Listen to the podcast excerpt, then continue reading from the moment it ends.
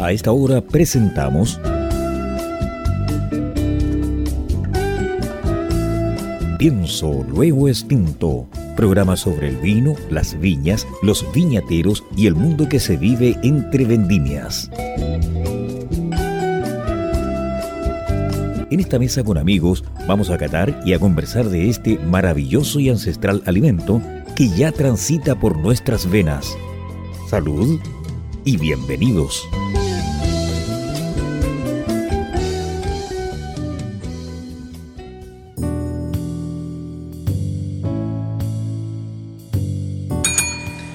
Buenas tardes, queridos xenófilos oyentes y telenófilos. En este sábado 28 de enero, sí, 28 de enero, usted lo escuchó muy bien, 28 el mes se nos va, tiqui tiqui ti, tiqui tiquita. Estoy oyendo a través del 103.5 al dial de la frecuencia modulada y también online. Online. Dímelo www.ucbradio.cl. No se olviden que también nos pueden encontrar en Spotify, en Google Podcasts, en iTunes, en nuestro canal de YouTube en formato 4K y en el canal 773 de Mundo TV de lunes a domingo en horario prime a las 22 horas. Por eso les decía que nosotros vamos a estar persiguiendo inclusive. Agradecer a nuestros avisadores, a Riddle, a Click Wine y mención especial los sellos Rapper. Saludo, me pongo de pie. Para solo mis copanelistas, que estos muchachos la hacen de todas, son me aguantan todas mis tallas, mis bromas y mi mal humor también. Al primero, al más grande de los grandes, al Marco Polo, los tiempos modernos del vino. A don Peter Macroste. ¿Cómo está don Peter? ¿Gusto verlo? No, pero tremendamente feliz para. Con más ánimo, por Dios, tienes la tremenda presentación y está así bajito, papá, más Ah, espíritu no, sí, más espíritu flaco. Lo dijo arriba, Ya, no, ven, ya, ya, ya. estoy quedando dormido. No, pero yo también. yo me he acostado muy tarde estos días aquí en la zona de Cauquenes, así que eh, estoy expectante de este programa que Vamos. vamos a probar unos vinos de esta zona de Parra de plantadas en los 1800. Sí, sí. Max, por favor, eh, vamos derecho a lo que nos incumbe. Lo convoca. Nos convoca. Buenas tardes a nuestros queridísimos telenófilos y nófilos oyentes. Continuamos en este lugar que para mí representa mucho, ya que estamos cobijados por estas parras, yo diría que más que centenarias, bi- bicentenarias quizás, y frente a, a la iglesia donde mi padre fue ba- bautizado. ¿Aquí, Maximiliano? Mi padre Sí. nació en Cauquenes Mira, y se lo llevaron a Valparaíso a los 10 meses. Pero en esa iglesia que estoy viendo ahora, sus torreones majestuosos, tiene que haber sido bautizado acá en Cauquenes en junio de 1928. Guau. Así que, en cierto modo, me siento en casa. Este niñito, qué bueno que. Sí. Presenta, Y- por favor. y con, con otro de los amigos que Sí. he conocido gracias a, asistir y en este caso agradezco a haber sido invitado ya en dos ocasiones como jurado en la fiesta del vino país de Cauquenes así que démosle la bienvenida a este querido y estimadísimo Clemente Héctor No. Torres Héctor Torres de la, de la Viña San Clemente Torres Así es. bienvenido a Pienso Luego Extinto. Así es, Héctor bravo. Torres de la Viña Clemente Torres. No le dé más vino a este niño, por favor, que ya, Sí, está, ya está confundiendo a los, a los invitados. Exactamente, ya Pero está es, es un una confusión que obviamente eh, don Héctor Viña la, con dueño. la puede pasar de manera soslayada porque va sin Claro. mala intención de, de, de enojarnos. Oye, sí que por favor, Héctor, cuéntanos, porque la gente que está al otro lado del micrófono te quiere conocer, quiere saber de ti, así que el tiempo corre, apremia, así que echemos a andar la máquina. Eh, muy buenas tardes, soy Héctor Torres, dueño de Viña de Clemente Torres. Es una pequeña viña, bueno, yo vengo de tradición de viñateros, de tres generaciones Bisabuelo. de bisabuelos de haciendo vinos. Eh, siempre se había hecho el vino país a granel, para venderlo obviamente a granel, en pipa, en, en garrafa. Y yo hace cinco años siempre tuve la inquietud de querer embotellar. Y por ahí se empezaron a hacer, a, empecé a, a gestionar las cosas y logré embotellar el 2018 eh, mi primer vino país de, de nuestra producción. Pues nosotros tenemos cuatro hectáreas de, de viña país, eh, de secano, barras viejas de más de 200 años ¿Para qué? Sí. 200 años las perras. como mínimo. Yo sé que este carro era vampiro, ¿sabes? Tiene cara de vampiro. No lo digo porque mi abuelito me decía que ya cuando él Claro, estaba niño, claro, chico, ya, ya uno- eran viejas, uno- entonces uno uno empieza a hacer los cálculos. Oye, al tiro, antes que se nos pase, dice Huerque. Huerque. Cauquenes, Maule, Chile. ¿Dónde queda Huerque para que la gente se Huerque ubique? queda en la parte sur, yo estoy como Ya. al límite ahora con la región de Ñuble, la, Ya, la octava región, ya. entonces estoy como al límite. Ya, Y es un sector que está, bueno, la, la gente que ubica de por acá, que está de Coronel de Maule, al sur. un poquito más al sur. Ya, es, un, sector, un microvalle bien interesante, con un, con un paisaje ya como más tendencia a Itata, de, de, Claro. de. O sea, en fácil, si usted viaja de Cauquenes a Coelemo por la ruta de los conquistadores, Exactamente. casi llegando al río Itata, se encuentra la localidad de Huerque. No, es Las Tunas se llama el sector. Ah, ya. que está eh, más o menos en el kilómetro 22 de Cauquenes hacia Quirihue. Y Perfecto. ahí a la mano derecha, y las tunas, y ahí se llega a Huedque, que está a 7 kilómetros más al interior. O sea, estamos hablando de otro valle que, Otro valle de- que- de- desconocemos. Exactamente.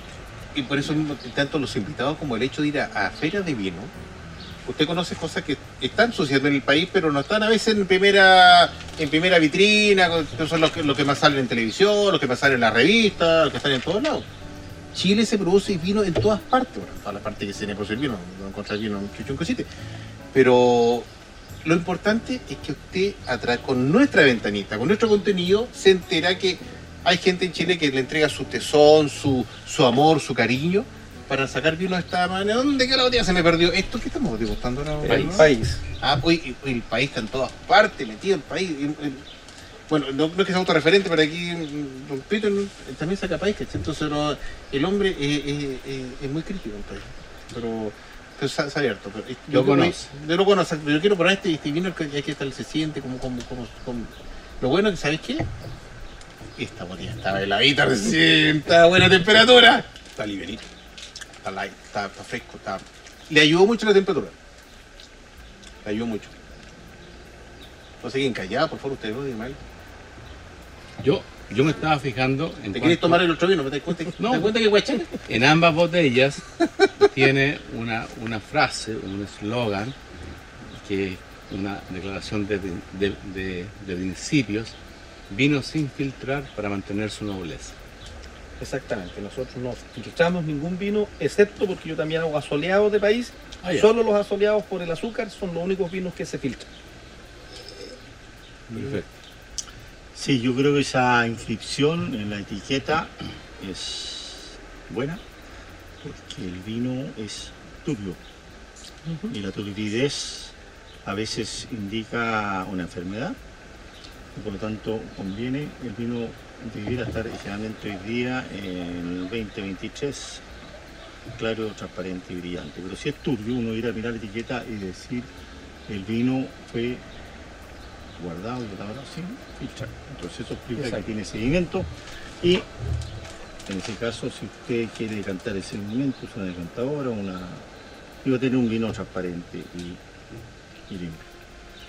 Yo diría, eh, quería agregar un comentario tuyo a todas las amigas y amigos del vino, que en el mundo, en el mundo entero, no hay un país como Chile que tenga tantas viñas de esta antigüedad de más de 200 años, pero más que eso en pie franco. O sea, pie franco refleja que no tiene un injerto de vid americana, sino que la- la- la parra es la misma. Y no hay otra parte del mundo, para qué hablar de Europa, no hay ninguna hectárea de pie franco plantada. Eh, yo diría, no hay, no hay, si hay habrán 10 hectáreas y todas están injertadas con vides americanas. Yo creo que el país tiene un tremendo futuro, es que aprendamos a, a verlo. Yo te haría una cosa muy constructiva, yo trataría que el país no pase de los 12,5 grados, trataría de mantenerlo debajo al sol para que sea fresco, para que tenga cierta acidez, para que sea fácil de tomar. Eh, y ese ahí salió una, una, una asociación en el Maule que se llama el Maule y una de las exigencias que el vino Sí. no supere los 12,5 grados. Y eso implica que tú tienes que vendimiarlo antes. Exactamente, que creo que fue porque este es un 2020, Sí. Eh, y sí, en ese tiempo, como todavía no, no- no tenía tantos conocimientos, me, me demoré en la vendimia y por eso me quedo con, bueno, de hecho Te este tiene mucho más 14, azúcar y te queda con mucho sí, más tanino, este ¿verdad? tiene 14 grados. Claro, entonces Pero ya eso- las nuevas añadas vienen más... Sí, pero toma- tengamos presente que el hecho, por ejemplo, de hacer un vino siempre implica un desafío, implica obviamente entregar toda tu fuerza, tu energía para un producto, levantarte temprano, estar mirando cada rato, que no se pase, que, que- que tenga ese gusto que, que siempre uno espera en las cosas. Entonces yo te felicito porque en definitiva uno, empieza haciendo vino y el producto está bueno. Obviamente que con las recomendaciones Peter que está dando se puede mejorar para tener un punto bueno, pero como, como, como el, cuando tú juegas pool y le pesa el, el primer toque. Está bien porque el- está bien orientado, va bien dirigido. Hay que ajustar un poco el ángulo. Para que llegue al- al- a, la, a la butaca. ¿Por qué me acordé del pool? weón? ¿Te das cuenta? Todo, no estoy tomando mucho vino acá. Por la hora 8. La bola 8, exactamente, exactamente. Así que sa- salud, salud, Salud. salud por eso, salud, Gracias a salud. ustedes No. Oye, aparte del vino que estamos Pero lo importante, mira, yo tengo un importante Héctor, es que el vino mantiene la tipicidad de la uva país. La uva país es tremendamente frutosa, es un, pa- es un vino que es distinto lo que toman ustedes de las cepas francesas, pero es el país, es una cepa que tiene, a mi modo de ver, un futuro bastante brillante. Nosotros pensamos lo mismo, de hecho, Sí. por eso trabajamos el país así. Sí, Bueno, yo, yo hago mi gran producciones en a granel sí. y ahí ya ese es un vino más, eh, que lo, a ese tipo de cliente le gusta el vino, no- no- a ellos no les importa que, Claro, que tenga un grado alcohólico. alcohólico, pero entre más curador mejor, y negro, es lo único que ellos piden. Le importa el color y el grado Claro, alcohólico. y el Eso tanino así de esos que como dice uno que arruga la Claro, lengua, ese, es el, Claro, que les gusta a ellos. Son dos mercados muy distintos. Claro, entonces Sí. cuesta hacer un poquito la diferenciación Así es, en- así es. para, para es una muy buena desmarcarse un poco de eso. Eso es, muy- una muy buena explicación. Y además, yo creo que tú Cuéntaselo dices, en en la cámara, cuéntaselo, ellos, cuéntaselo. A la cámara. eh, refuerza que este vino ha tenido una mala imagen porque hasta muy reciente se destina netamente al granelero, donde predomina el rendimiento, predomina otras cosas que impiden que el- la uva país, que ahora yo diría los últimos dos tres años se está embotellando, y es un vino muy distinto al que usted ha estado tradicionalmente acostumbrado. Como tú bien lo has indicado otra vez, el hecho de trabajar en equipo siempre nos da el- la, la visión un poco más global y más que va un poco más allá de la visión personal que uno tiene, porque se, se- se comparten diferentes aspectos como tú vas a entender un concepto. Lo que uno puede replicar, entender o interpretar a veces de la vida en vino es, es como tú bien dicho, las experiencias son propias, son de cada uno. Pero cuando queremos a veces sacar un resultado, creamos la raya para la suma, entre los tres nos ponemos de acuerdo y llegamos a un consenso. Llegamos a un consenso que eso es lo que la gente espera siempre, el consenso en el grupo. Y por eso este grupo siempre es- se mantiene de a tres, porque siempre va a haber uno que es dirimente. ¿cachai? Pues si fuera dos, pasaríamos en empate todo el tiempo. O sea, no seríamos ni chicha ni limonada. Entonces, afortunadamente, al, al ser este triunvirato, tenemos esta trilogía, estos tres mosqueteros del, del- del vino dirigidos por la, la batuta Gordon Peter, después aquí Maximiliano, yo, Por- voy, yo, voy, Portos, yo voy al final porque yo llegué el último grupo. si yo- Pero este es el hombre que tiene la voz. no, yo no tengo la Profunda voz. espíritu flautica. Yo cuando el concepto espíritu flautico se lo, se lo arraigué a un amigo, a un amigo eh, mexicano, eh, a, un, a un colega, un colega a, a Luis Márquez Pizano, que le mando un saludo. Él, aunque no lo cree, él es la voz en off de Radio en Chile. La, la voz en off de Radio Activa. Y a Luis Márquez Pizano lo conozco hace un tiempo atrás por estas redes sociales. Tiene una hija encantadora. Y, y el tipo, eh, yo aprendí mucho de él, de cómo manejar la voz. De hecho, el amigo de Fernando Sol- Solí, eh, la voz de ADN que sale en todo Chile, esa voz profunda de Fernando Solí sale en todas partes, en ADN. Es que yo creo, yo creo Pero que deberíamos ellos- hacer una ellos sesión son, especial. Ellos son crack de la, del, no, deberíamos hacer Ellos- una sesión especial, ¿Para qué? Carlos, para que todos los enófilos y enófilas y enólogos y enólagas tengan la voz tuya para que cuando hablen del vino chileno digan, oye, este es un vinito así chiquitito, vamos a sacar una copita, toda esa cosa media pequeña que tenemos así, como que estamos, le estamos haciendo un favor a la persona. Es decir, es voz potente, este es el mejor país, un país excelente, de barra centenaria, de parras de la zona del Maule, de los conquistadores, es como dicen mis queridos amigos de la otra guardia, de una plena confianza, pero no esa cosa pequeña. No, no, no. Y, y ese eres tú. Entonces, Yo te sugeriría Dígame, Peter. una charla especial a todos los enólogos y enólogas Ya. para sacar la voz. Vamos a sacar un curso especial para, para nuestro. En banner vamos a sacar. Código, código, Código- 007. Claro, código 007. ese- Eh, José, la fíjate, versión. Es la No. primera botella, entonces llegamos a la segunda. Puta, Espera que llegue la tercera. Pero mira, Dice, dice que no hay segunda sin tercera. Así- así Así creo es. yo. An- Oye, antes de, de- de pasar al otro vino referente al país, yo ahí también tengo una conexión con la zona, con Cauquenes, y quizás este dato no se conoce mucho en Chile. El primer vino orgánico que apareció en Chile es de acá, de la cooperativa Lomas de Cauquenes, y eh, me acuerdo que yo lo debo haber probado en una época en que no sabía casi nada de vino, pero dije orgánico, ah, orgánico, sí.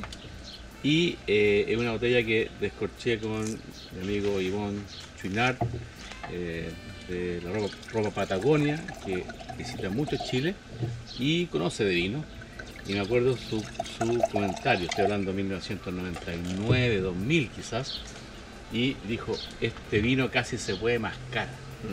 Entonces, después de 2000, 2010, 2020, 20 años, hoy día qué maravilloso es disfrutar estos, estos vinos país tan, tan, tan eh, que han conseguido tanta fineza en su estructura y, y que, y, que, y, que, actualmente ya Sí. no, no se mascan, sino que es solamente líquido, limpio, fino, ético, elegante, eh, espectacular. Está bien. Oye, eh, ahora le pasamos al segundo vino. Tenemos en mesa el, tenemos en mesa un Cariñán, Cariñán. eh, de Huedque, Cauquenes, Maule, Chile.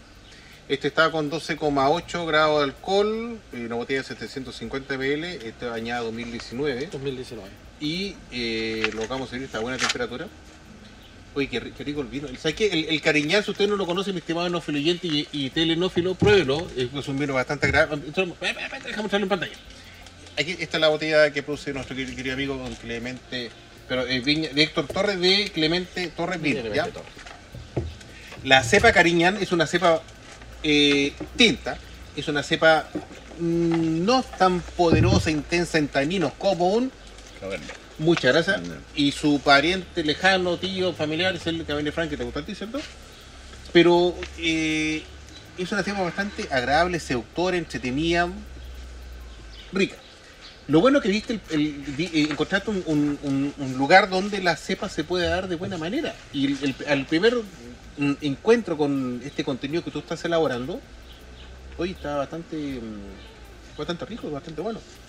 ¿A ti te gusta el cariño? Mira, yo quiero hacerle una historia del Cariñán, porque la Cariñán eh, existen distintas versiones donde se origina. Los españoles dicen que es de ella, la cariñena. Los franceses, eh, muchos reconocen eso. Pero la Cariñán hace 20 o 30 años era una cepa más plantada del mundo porque es tremendamente generosa. La Pero- cargadora. No, la No, cargadora pues es esa la la, la Sansón. Sansón. Siempre Pero la esta, es- esta es la supercargadora. Entonces, yo creo, yo creo que aquí, mira, yo no sé si fue problema o no, ya pasó el tiempo. Dice las tradiciones que para el terremoto el gobierno que poco 39. y nada cacha de vino, quizás cachahuiji, pero eh, De Chillante el 39. claro, traen esta, esta, esta cepa porque es tremendamente rendidora. Es tremendamente rendidora, pero en muchas partes de Francia ya se ha prohibido. Porque si es tremendamente verde, eh, rendidora y de barras jóvenes, el vino es intomable. Absolutamente intomable Así porque tiene mucha acidez, tiene taninos fuertes. Sí, muy, muy complejo. Pero, ¿qué ha pasado en esta zona de- del mundo privilegiada? Que la Cariñón del 39 las parras subsisten. Por lo tanto, Chile también es el único país que tiene parras antiguas que pueden ser vinos de esta calidad. De esta calidad notable. Entonces, si estamos de acuerdo, Héctor, por favor, eh, si no, De 80 espiri- años. espíritu frauticamente dime que no, pero... No, no, exactamente. Exactamente, toda la razón, totalmente de acuerdo. De hecho, esta, esta, esta cepa en particular, o este, este vino, es de unas parras que yo rescaté después de los incendios. Así es. que era un vecino que tenía una viña vieja que la tenían así botada porque y al final se quemó bueno y cuanto corto yo compré el, el terreno y tenía un, un poco de, de cariñán y yo ahí lo empecé a, a trabajar. De hecho, esta es mi primera, mi primera eh, añada de vino. Yo no tenía Cariñán. Este es mi primer Cariñán Ya. 2019. Y le- bueno, lo, lo gracia que tiene este Cariñán, que es primero de secano, Sí, está en cerro sí. y es conducción en cabeza. Eso. Ajá. Es que maravilloso eso, ¿no? Sí. Entonces, Es que- la- la- el tronco robusto. Claro, yo diría, es otra cosa, que en el mundo ya quedan muchas, muy pocas plantaciones en cabeza. Exactamente. Donde la, la- lo que decir que la parra por sí sola no necesita alambre, no necesita Nada, poste, no necesita nada, Ella crece por la energía que tiene sus raíces. Exactamente. Entonces este vino yo lo encuentro de una calidad eh, así como que hacemos nosotros. Nosotros estamos- los seres humanos y las señoras y todos nos andamos amarrados de alambre, ¿verdad? Claro. Andamos con las patas propias. Qué buena ¿eh? analogía. ¿Verdad? Sí, Entonces, verdad. Sí. es que eso es muy importante. Mira, yo creo que en Chile nos falta relato. Tenemos un excelente. Y si usted quiere comprar o quiere ver un buen cariñán en el mundo, ¿no? Aquí en la zona de. Cauquenes, el vino tuyo y el vino, este, este lo encontré muy bien logrado. ¿ah? Este vino está como me gusta a mí. Bueno, Son aquí personales, pues, quiero hacer una infidencia que acá me ha asesorado, sí, eh, Sergio Amigo, que somos bien, bien conocidos. Entonces él me, me- me ha dado Con, varios con razón tips. se miran mucho. Claro. Bueno, ahí hay algo entre nosotros, pero ya eso no lo vamos a dejar. No, es privado. Pero, pero Cuidado. mira, Pero yo- él en el fondo él ha sido mi asesor. Esta cosa que tiene, tiene, tiene una acidez rica, no, Sí. no tan punzante como los otros que he probado de la industria más grande. La buscamos que fuera. Sí, está muy bien hecho. Sí. Eh, Los taninos están fuertes. Entonces, entonces yo le diría ahora, amigo, yo dije recién en el país que es la mejor vino para acompañar la empanada, los Sí. eh, pasteles de choclo, la gomita, todas esas cosas chilenas. Este vino es una muy buena opción para los asados. Tiene el peso para entrar Sí. con los asados y que esa es una mejor opción que el carne sueño. Jaime, tráete un costillar, tío. De hecho, yo para el año nuevo lo degusté con un asado de cordero que es bastante graso y no, limpia. Anda tiene- bien. Muy, muy bien. Muy bien. Muy bien. sí. Muy bien. Es como recomendado para eso. Exactamente, entonces no tenemos para qué, oye, eh, insistir en, eh, en el eh, Cabernet Sauvignon. Eh, yo creo que esta es una muy buena opción Sí. y creo que todos debemos experimentar esta opción. Ahora, eh, no sé cómo andamos de tiempo, espirifláutico. Nos quedan ocho minutos. Ya. Yo creo que en la vida son todas preferencias personales, tanto las comidas como los vinos. Y ese concepto de maridar es solamente aplicable si te gusta el vino. Claro. Si no te gusta el vino, no tienes nada que maridar. Y si no te gusta la comida, Mm. ¿Verdad? Si a mí no me gustan los sesos, por más que me digas esta cosa va a maridar salvaje con tu vino, nunca maridar. po. Claro. Porque es en lo que yo estudio, que estoy ya bastante avanzado, se eliminó esta cuestión. Porque si a mí me gusta la sandía con el Cabernet Sauvignon, Se enojó por, por- ¿quién, quién, quién va a decir que está malo? No, sí. Pero este vino yo diría que es un tremendo complemento a un buen asado, al costillar, todas esas cosas que tienen peso, que tienen volumen, tiene, este vino tiene estructura, tiene cuerpo. Queda bastante bien. Y está muy bien. Muy bien. ¿Y cuántas hectáreas de esto tiene? No es poquito, son 0,3. Ah, Sí, pero estamos pensando en. No, pero ¿sabéis lo ¿Y el vecino que le sumaste con eso, 03? del Ah, ¿Eso es lo que sumaste al vecino, el 03? Sí. Claro, eso fue- sí, Ah, yo ya, no tenía claro. Cariñán en, en, en mi Ah, fila. ya, ya, ya. Se había Pero, quemado. ¿Y, y el, y el resto como, como Clemente Torres vino? Esos son 4 hectáreas, pero de país. No, o sea, me refiero como tú, tú como viticultor completo, o sea, ¿cuánto manejas en, en tierra? En Viña son como alrededor de 5 hectáreas. Ah, porque tengo, bueno, yo tengo eh, país, que es lo más, el Cariñán y un poco de, de semillón. Que a ese lo hago como El, un- el semillón es blanco, se puede estimar, es, es- es blanco. Parece que yo hago asoleado, yo hago asoleado de país Sí, pues, y asoleado, y tengo un asoleado de semillón que todavía no ha salido por ahí, que lo tengo así. Ya. Cortito, cuéntale a la gente qué es concepto soleado, qué es lo que implica soleado, cortito. ¿Qué es lo El vino asoleado es un vino que se, en el fondo es un vino bien difícil de hacer porque se, se hacen dos vendimias. Primero se corta la uva y se deja deshidratar bajo el follaje, Ya. en el tronco, como son eh, parras de eh, conducción en cabeza, son robustas. Entonces uno la deja deshidratar ahí por 28 días a una pacificación de un 80%. En el fondo el vino se hace en la, en la propia valla. Cuando se lleva a la bodega y se despalilla, está, eh, ya es con un grado de pacificación a un 80%. Entonces Bien. es un vino bien difícil de hacer. De ahí se tiene que, para parar la fermentación, porque la- la- los niveles de azúcar son... Y eso se hace con aguardiente, que se llama encabezado con aguardiente, y de ahí pasa a barrica y tiene que estar mínimo tres años en guarda para que haga todo el proceso. Entonces un vino es difícil de hacer un, un asoleado. Ahora, agregarle para nuestros enófilos oyentes que Chile tiene sol- solamente para el vino dos creó denominaciones de origen. Exacto. Una es el pajarete de Huasco y la otra es El asoleado, el de, Cauquenes. asoleado de de Cauquenes. Cauquenes. O sea, yo creo que ustedes como asociación, como agrupación, como asociatividad que hoy día está tan, tan, tan, tan recomendado, eh, yo sueño quizás utópicamente en que cada persona que pase por Cauquenes se vaya con al menos una botella de un asoleado de Cauquenes. O sea, aparte que creo que la denominación de origen es de 1924. Sí, sí, bien. Entonces, eh, si es que pensamos cuántas empresas, cuántos gigantes hombres de negocio, cuánto les cuesta que se les ocurra un nombre para registrarlo como marca y ustedes acá ya lo tienen, lo tenemos. ya lo tienen, o sea, aquí no sé, tendría que haber incluso hasta una calle as- asoleado de. Cauquenes. Y somos bien pocos los que hacemos. Entonces, además, entonces somos bien yo pocas las viñas que entonces- nos atrevemos a hacer entonces yo, yo creo que ahí como estrategia, estrategia, no sé si decirlo comercial, que suena pe- pe- peyorativo, pero estrategia comercial, de venta, de difusión, de, de turismo, tienen que darle a, a soleado de Cauquenes. Exactamente, bueno, yo ahí en el asoleado lo he estudiado harto y sé un poco de la historia. Bueno, y hay cosas tan importantes que, por ejemplo, para la batalla de Maipú, el, el, el brindis que hizo San Martín con, con O'Higgins fue con asoleado de Cauquenes. y específicamente de Cauquenes, con vino asoleado de Cauquenes. O sea, era un vino que era como. Su máxima expresión en aquellos años era como lo, lo mejor de lo mejor. De hecho, yo conocí el asoleado porque mi abuelito hacía una tinaja y la dejaba para. Bueno, en esos tiempos se trillaba a yeguas en el campo. Y para esa ocasión especial era como el trago más fino que se poseía en la casa era el vino asoleado. De ahí yo conocí cómo se hacía el asoleado. Bueno, yo diría a queridas amigos y amigos que en la zona del Maule se hace un excelente asoleado que lo hace la Loncomilla, la, la cooperativa Loncomilla. ah, también. una presentación maravillosa. Y le diría, y estamos hablando un poquito de maridaje, ¿verdad?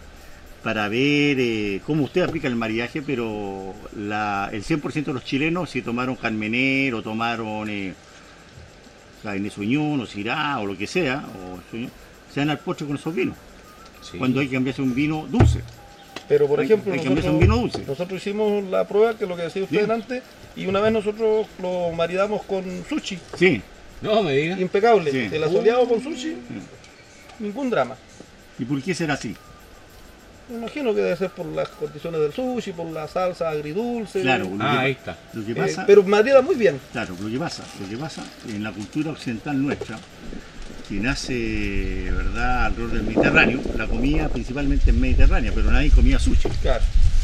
Por lo tanto, no maría bien con los vinos tradicionales nuestros, pero los otros, con los otros vinos maría bien. Entonces, yo creo que tú siempre tienes que ver tu preferencia. Y para eso lo mejor es tomar un asoleado y tomar el carnet y ver que te gusta más con sushi. Y yo no te voy a decir un experto, mira, esta cuestión maría muy bien con sushi cuando la persona nunca es a su gusto. ¿verdad? Ya vamos a hacer nuestra primera pausa de mensaje. Despedimos a, a, a Héctor Torres, eh, Clemente Torres, un vino fantástico nos traído esta tarde de sábado. Rico, nos viene haciendo un saludo por ti, lo te despedimos. Vamos a ir a nuestra gracias pausa de visaje. Usted nos trae traer el 103.5 el de la frecuencia modulada. Salud, salud, salud. Salud, y vamos y volvemos. Bye bye. Si un vino tuviera que elegir una copa, esta sería Riedel. ¿Sabías que el vino cambia dependiendo de la copa que lo contiene? Si te consideras un amante del vino, te invitamos a conocer la experiencia de usar las copas Riedel, desarrolladas específicamente para cada cepa. Tomar un vino en una copa Riedel es una vivencia diferente. Conócelas.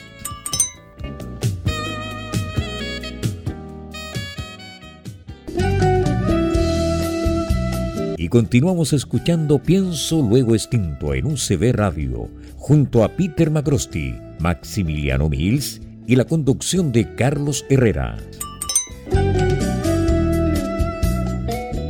Corresponde, mi estimado, Vino Sofía aplicada.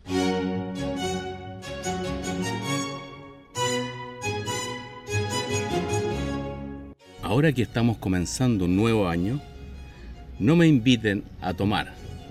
Invítenme a viajar. En el viaje tomamos.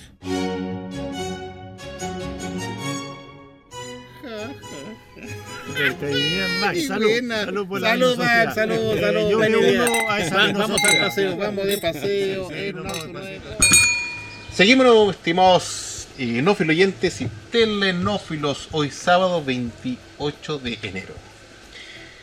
Eh, espero que mañana domingo, cada uno de ustedes que está escuchando el programa de manera tranquila, permanente, atendido los consejos que voy a escuchar el día de hoy, esta tarde, concurre a la misa.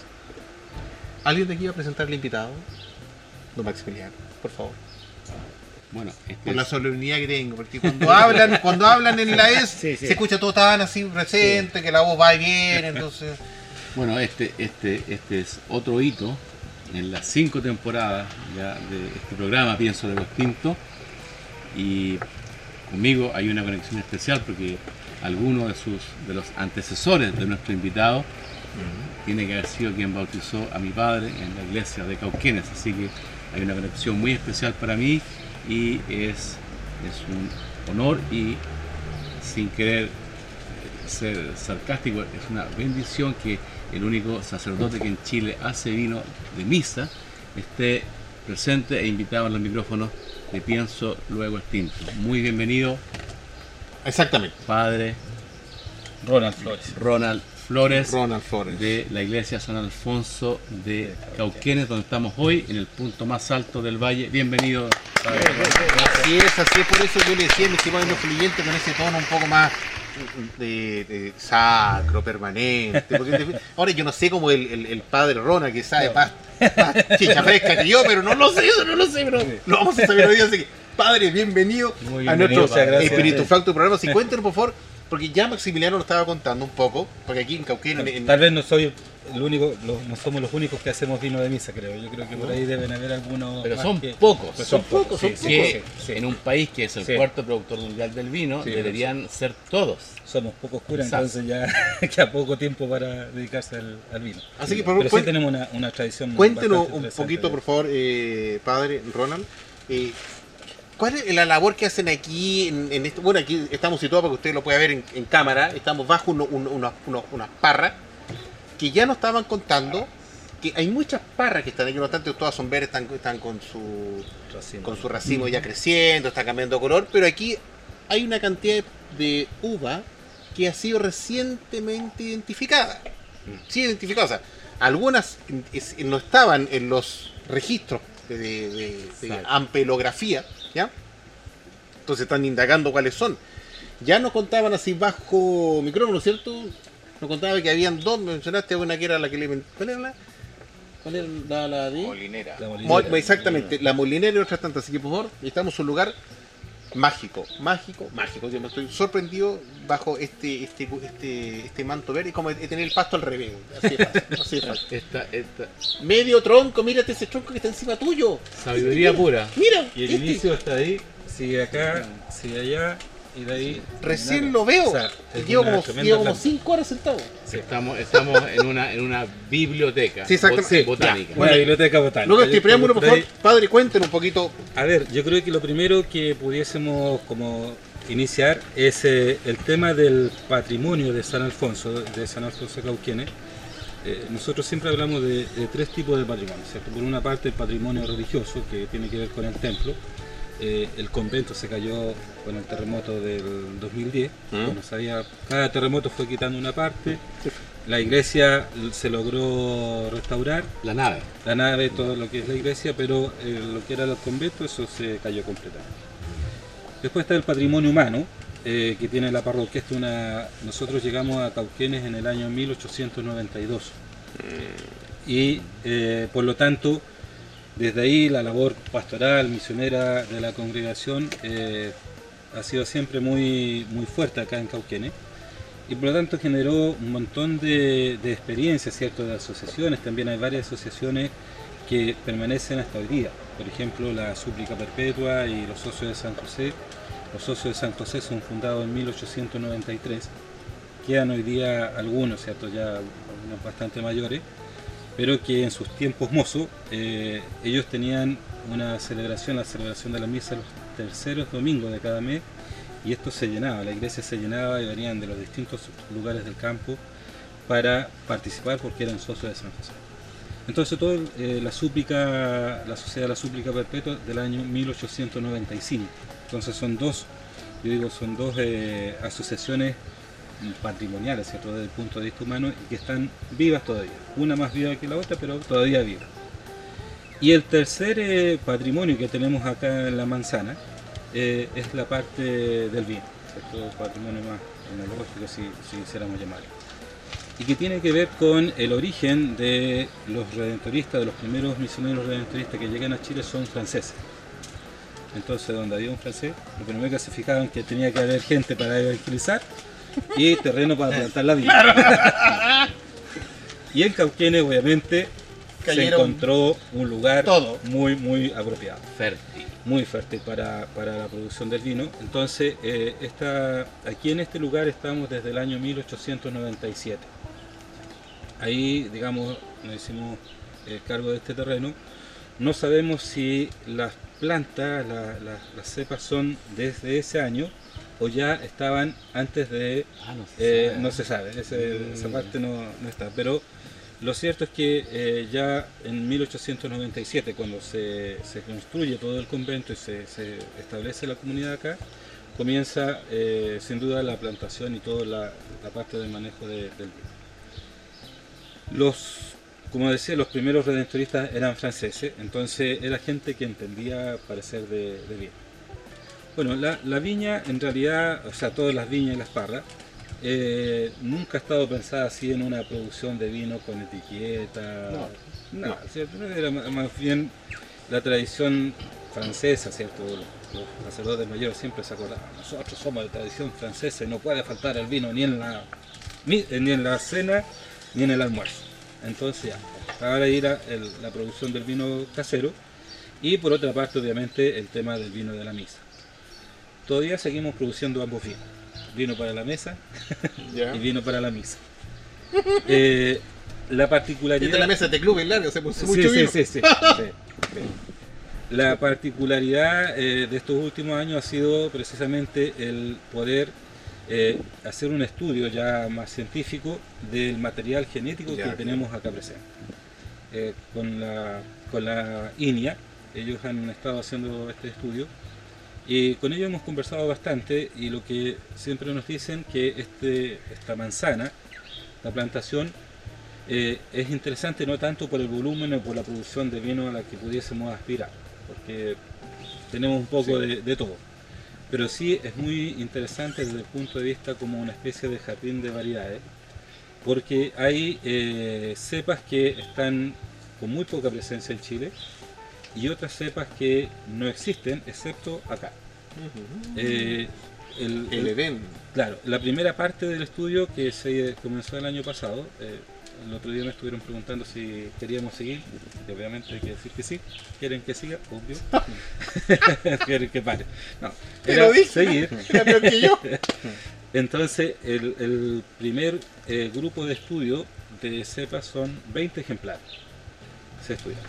De los 20 ejemplares, hay 9 ejemplares. eh, el proceso fue el siguiente. Primero se hizo un estudio eh, amperográfico, ¿cierto? Con todo el tema de las hojas, lo, que, se, lo que se veía. Y ya ahí hubo una primera eh, catalogación de alguna de, de esas cepas. Un primer esfuerzo pero después vieron que había muchas cosas que llamaban la atención y dijeron es necesario seguir profundizando y se hizo un estudio eh, de genoma para compararlos con los distintos bancos eh, de genoma a nivel internacional.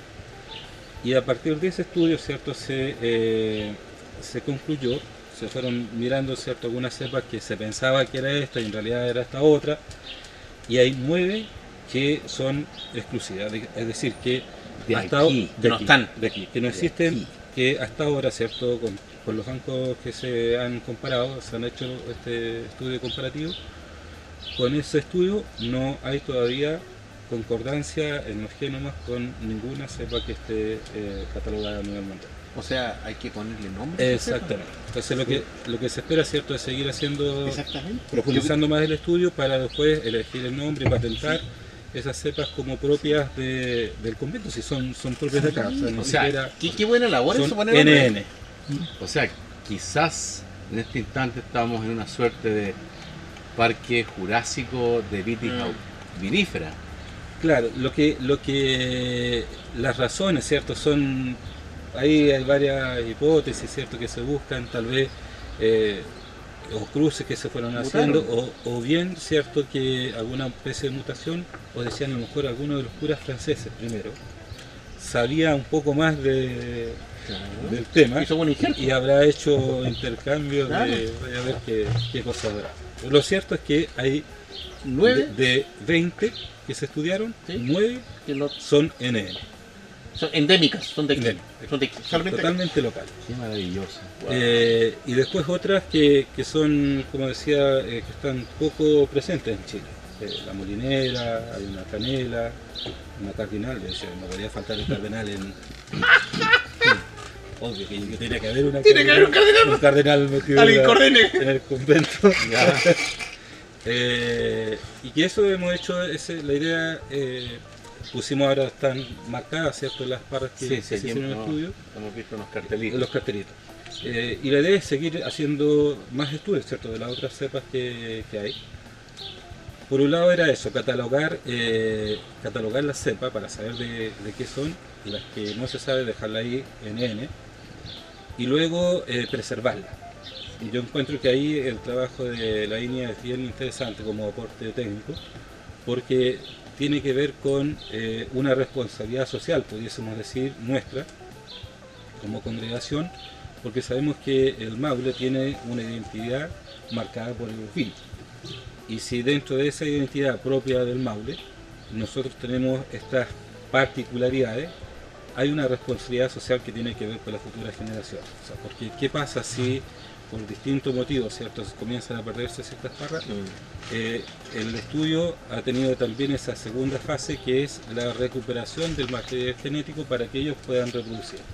Eh, nosotros estamos reproduciendo acá, tenemos ahí una, un pequeño criadero ¿cierto? Donde, de las nuevas cepas, pero también ellos se llevaron material genético para que si en algún momento nosotros necesitáramos, perdiéramos acá por distintos motivos, nosotros podemos acudir al, A ese, al- a ese- a ese centro de... ese un, centro, sí, un sí. respaldo. Claro, Sí. con toda la parte tecnológica que lo hacen Bueno, ellos. buena idea, buena idea. Eh, entonces, es de un u otro modo, ¿cierto? Es tratar de preservar la el conservación. material genético que está presente. Sí, porque esto es único, se imagina, Sí. estamos hablando de, Sí, sí. de muchas variedades que son que están ubicadas en este patio. ¿Cu- ¿Cuántos tenemos aquí? Son una, un- Una, dos Una manzana. ¿tres? ¿Tres hectáreas? No, No, una manzana, no sé Una manzana. Una hectárea, una manzana. hectárea, menos de O sea, de hecho, hay, hay un, hay un capital de, de, de variedad, Genético. de vid Sí, genético impresionante. O sea, Sí. y sin querer queriendo, si uno mira de, de primer momento, ¿sí? ve todo verde. son- Lo primero son todas parras, son uvas, fantásticas, pero la que está aquí distinta a la otra es diferente. Claro, Entonces, cuando está madura ya uno Claro, me gusta esa la otra es un poquito más dulce que la otra. O sea, Sí. lamentablemente el padre, me acuerdo cuando se levanta en la mañana, la primera vuelta que hace no va al baño con uno, se venía a la vuelta aquí a abrir los vinos, o sea, o sea, a botar el agua. Las que corren peligro son las que están entre la casa y la oficina. No me digas del trayecto, Porque no. uno pasa para allá, saca pasa para acá. Entonces, al final, cuando se va a cosechar, quedan los puros parillos. Claro, por Dios, esa es la que se más que rápido. Entonces, en definitiva, estamos en un lugar mágico, sorprendente, único, porque estamos rodeados de parras, estamos rodeados de vida. De- esto empezó, como decía el padre, la congregación de los redento- redentoristas de Francia llegaron en 1892. Aquí están situados en San Alfonso Cauquenes desde 1897. 1897. Entonces, los padres franceses trajeron las parritas, las empezaron a plantar, la posibilidad empezamos, plantémoslas por acá, y eso está creciendo. De hecho, más rato les voy a mostrar una fotografía. Hay un tronco de una parra. Madre. Yo no ando con un- una, una wincha para medir el diámetro, pero le diré que es el tronco más grande que he visto en mi vida. No, no he visto uno más. Esto es- Sí. tiene muchos, muchos años. O sea, es una energía, una vitalidad. Es como cuando uno va al sur y se encuentra sus árboles de araucaria, Alerce. alerce, que son milenarios. y Esta cosa tiene más años que, que no sé qué todo. O sea, Peter, Y hay, y hay algunas parras, porque claro, esta es una parra grande, pero uno la ve vigorosa. ¿sí? Pero hay otras que están, que uno las mira en invierno y dice, estas están muertas. O sea, esto hay que cortar leña y se acabó. Bueno, llega en este tiempo y ahí están, con sus racimos, No listos para producir. Hay una al fondo que está tirada en el suelo, que en algún Ah, momento se la ve, conozco. Sí, está sí. tirada en el suelo y uno Sí. en invierno dice, bueno, esto está seco. Y ahí está con sus racimos, O sea, es, es una trepadora, Es- sí, una sí, sí, sí. Eso uno de los que vino a estudiar una vez dijo, bueno, esto es, mirando precisamente esta, dijo, esto es lo más claro por si a alguien se le ocurre decir que la, la vid no es una enredadera, esto. Claro. Pero si la vid es por naturaleza trepadora. Trepador. Sí. Y Eso es- solamente el hombre, cuando inventó el alambre, ahora hace unas décadas, le puso alambre. alambre. Antes crecían en los árboles. Exactamente. Busca su camino crecían solo. solita. Busca su camino solo. Pero yo creo que además lo que dice este padre es que las congregaciones cristianas religiosas han ejercido en el mundo un rol fundamental. Y quizás si uno se va a la Borgoña, ¿verdad? La congregación de los cistercenses son fundamentales. Ahora después lo expropiaron Napoleón, pero indudable que, que a través de los romanos, pues el medioevo y todo, ha sido las congregaciones religiosas que han tenido una influencia impactante sobre el cultivo de la vid y sobre la vinificación de las uvas. Claro, o sea, hay que partir del principio que eh, para la celebración de la Eucaristía, la misa, ¿cierto? la celebración más importante de la iglesia, tiene que haber pan y tiene que haber, sí o sí, vino. Sí. O sea, no hay- y no hay posibilidad alguna de que sea otro licor. sí. no. Es es un problema que tienen en algunos países, eh, en África, que no tienen producción de vino, tienen que importar el vino porque sí o sí tiene que ser vino. Sí. Entonces, ¿qué pasaba, cierto, con las primeras misiones que llegan a América? Eh, decían, bueno, no vamos a estar siempre trayendo vino desde España porque se echa a perder, que esto lo otro. Entonces comenzaron inmediatamente a decir, bueno, si vamos a tener que evangelizar y vamos a tener la celebración de la Eucaristía, tenemos que ver cómo producimos vino en el lugar, no esperando que siempre llegue de afuera. Y así comenzaron las primeras plantaciones de, de vino en Chile. O sea, Así el interés no era para el vino, para el vino de, de- de mesa, para, para el vino del de la comida, era para el vino de la misa. De ahí pasó para la mesa, pero primero la misa. Bueno, ahí, ahí recordar la hoy ya bastante más conocida carta que le envió el, el no me acuerdo ahora quién es, pero al rey de España, porque a Carlos V, Sí. las parras que habían plantado. Pedro Valdivia, Sí. las. Sí. parras que habían plantado en la bahía, o sea, en, en la bahía de Valparaíso, en tierra firme, para poder cosechar y, te- y tener vino de misa, se habían secado por el viento marino y desesperadamente le escribió Pedro de Valdivia al, al rey Carlos V que no teníamos vino para evangelizar. Así urgente y mandaron vino de Lima, de, de Perú, en barricas.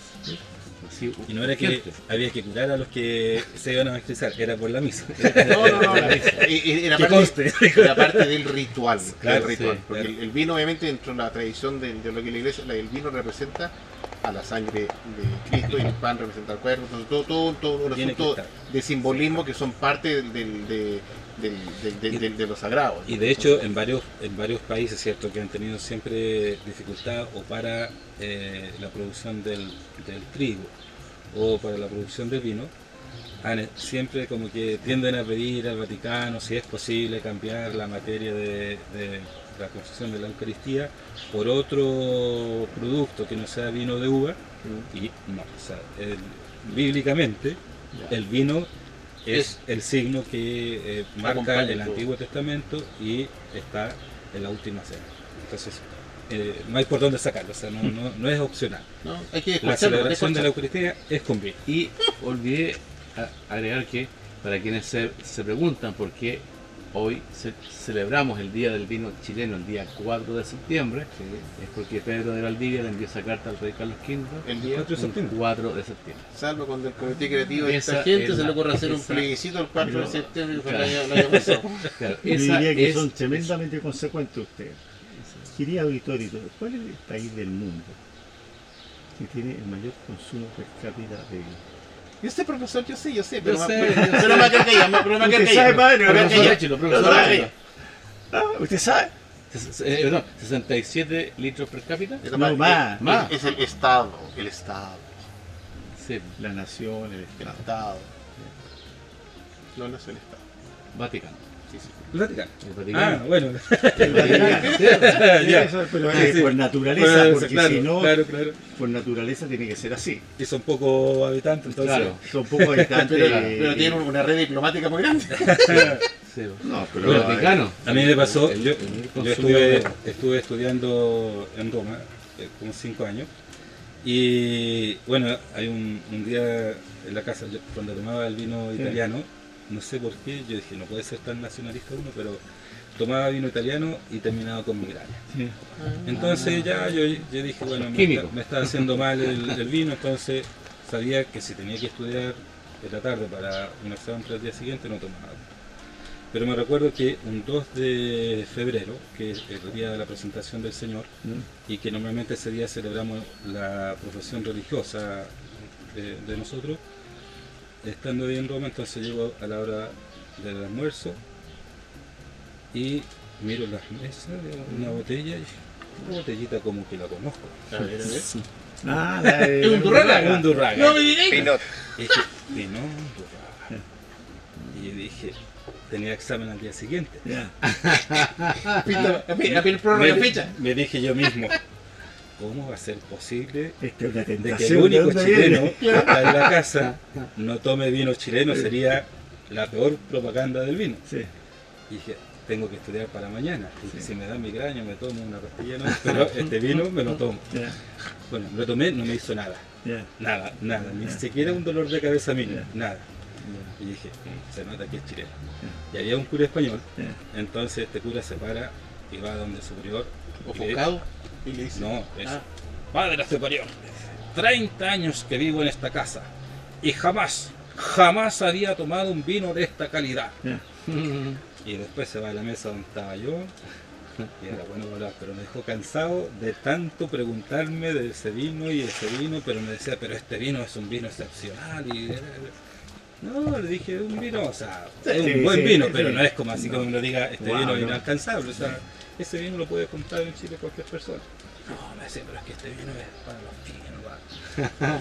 Ese vino es Bien, chileno, bien, ¿eh? ese por vino es eso. chileno. Sí, bueno, el vino Undurraga es un vino clásico en la mesa de los 80 en Chile. Botella Caramayola. Sí, claro. Era ¿Caramayola la botella? No, no me acuerdo. Eh, Esa, esa chatita. esa chatita. Sí, sí, sí. es preciosa, un diseño único, es, es representativo de los años 80. ¿Y usted sabe por qué se eliminó esa botella? No, pues si se sigue vendiendo, hombre. No, pero porque muy poco. Allá. Sí. ¿Ah, por qué? Y es grande ¿qué pasaría? Muy cara. Y no, el, Muy el poco tomarla. Porque Chile el- pasó... para exportarla con cacho. No, porque pasamos un mercado de exportación y obviamente esa caramayola van a caer seis botellas en una caja y la botella cilíndrica caen dos. Sí, Y uno es práctico. sí, no. Claro. Y por eso los japoneses sacan la sandía cuadrada. También, eso es muy importante. Sí, eso es muy importante. Las sandías son cuadradas Así no son cuadradas porque por espacio. Y sin Sí, papa. por espacio. Y sin papa. Sí. y sin papa. Espera que, espera que saquen la, la uva en tarro y hasta ahí llegamos. Y la cereza también va a ser Yo, cuadrada. yo me recuerdo ese día, ya llegué, vi la botella y dije, ser. La botella la conozco. Sí, era Y que Un milagro, milagro. Sí. Y dije, este vino quería yo, me lo tomo. Bueno, Con deberíamos, migraña o sin deberíamos- migraña, pero me lo Pero tomo. ¿ha- había más vino en la mesa, era la No, botella. era el único. Era todo, ese día habían comprado eh, solamente vinos chilenos. Qué bueno. Y había una ¿Y tienda. pasó el examen o no? Y sí, sí, no me Y dolió la está cabeza. aquí, aquí está ahora, aquí está. Sí, no me dolió para nada la cabeza. No, pero Eso- uno siempre puede repetir los Eso era lo que yo me preguntaba, porque yo decía, ¿por qué? O sea, yo decía, ¿cómo va a ser tan, voy a ser tan nacionalista que todos los otros tintos que tomaba italiano me daban migraña y hoy día tomé vino tintos chilenos y no me hizo nada. Pero nada, nada, si ni siquiera para haber dicho, sentí un poquito, pero lo pasé, nada, no me hizo nada. Y y Y hay, una, razón muy seria en eso, que Chile, Chile en el mundo, tiene mejor vino, precio, calidad, a precio muy razonable. Si uno se toma un vino italiano de precio chileno, te da migraña al minuto, porque un vino de una calidad muy inferior. Entonces, está bien. Entonces Dios pensó en usted y lo Sí, quería. sí. ¿Ah? Ayer, ayer te- tengo un amigo, un compañero de curso que está en Polonia y me manda una foto, me dice, vine al supermercado y mira lo que encontré, misiones de reina. Mira, Sí. qué bonito el nombre, ¿no? Sí, sí, sí. sí. Ha pegado mucho a ustedes. Solo el nombre. Antes, Cosa anecdótica, antes una vez teníamos una reunión de cura, entonces era la celebración de final de año ya, y teníamos en una mesa así como lo tenemos aquí, los vinos. ya. Entonces habían no sé si eran cuatro misiones de Rengo Ya. Y cuatro casilleros del diablo. ¿Y qué se tomó? Que El mal contra el bien. Ah, bueno.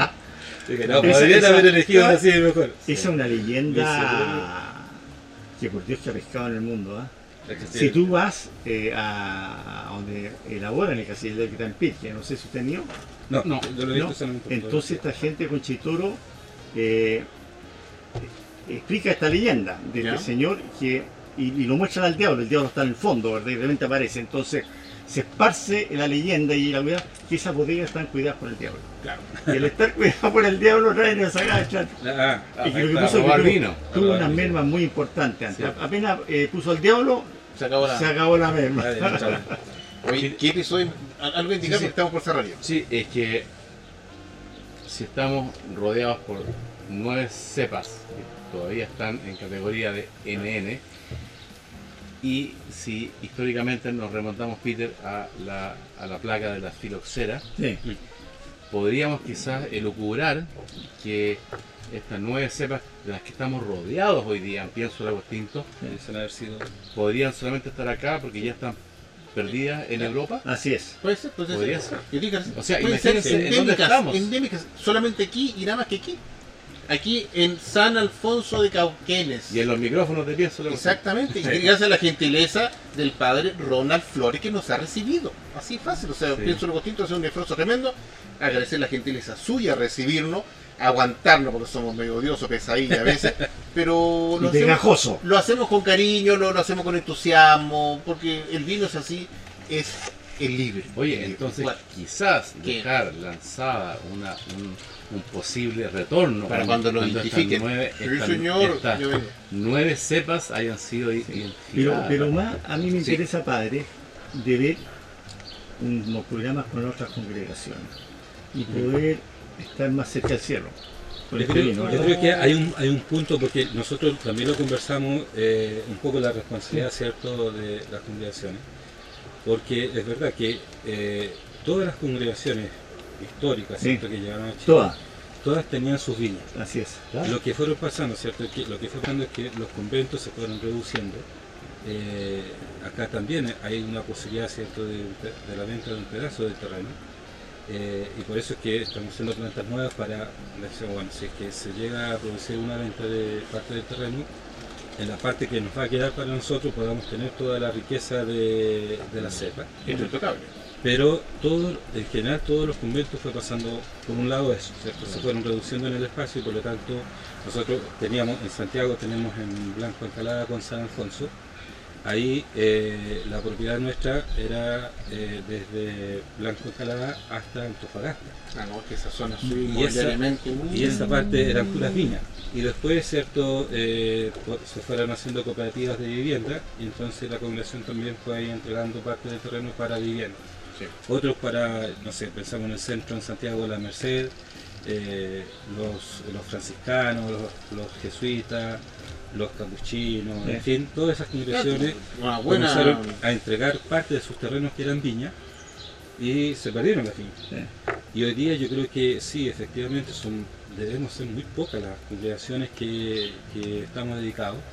Estamos Eh, hablando, perdón, menos de 10, Y menos, seguro. menos, seguro. menos, menos de 5. O sea, por ejemplo, aquí en Cauquenes, la otra viña in- interesante era la que tenían los franciscanos, en la parroquia San Francisco, que hoy día está la viña, pero está abandonada, o sea, que no, no hay producción, no- está ahí, y que debe ser tan o más antigua que nosotros, no me recuerdo, creo que ellos son, estuvieron antes que nosotros.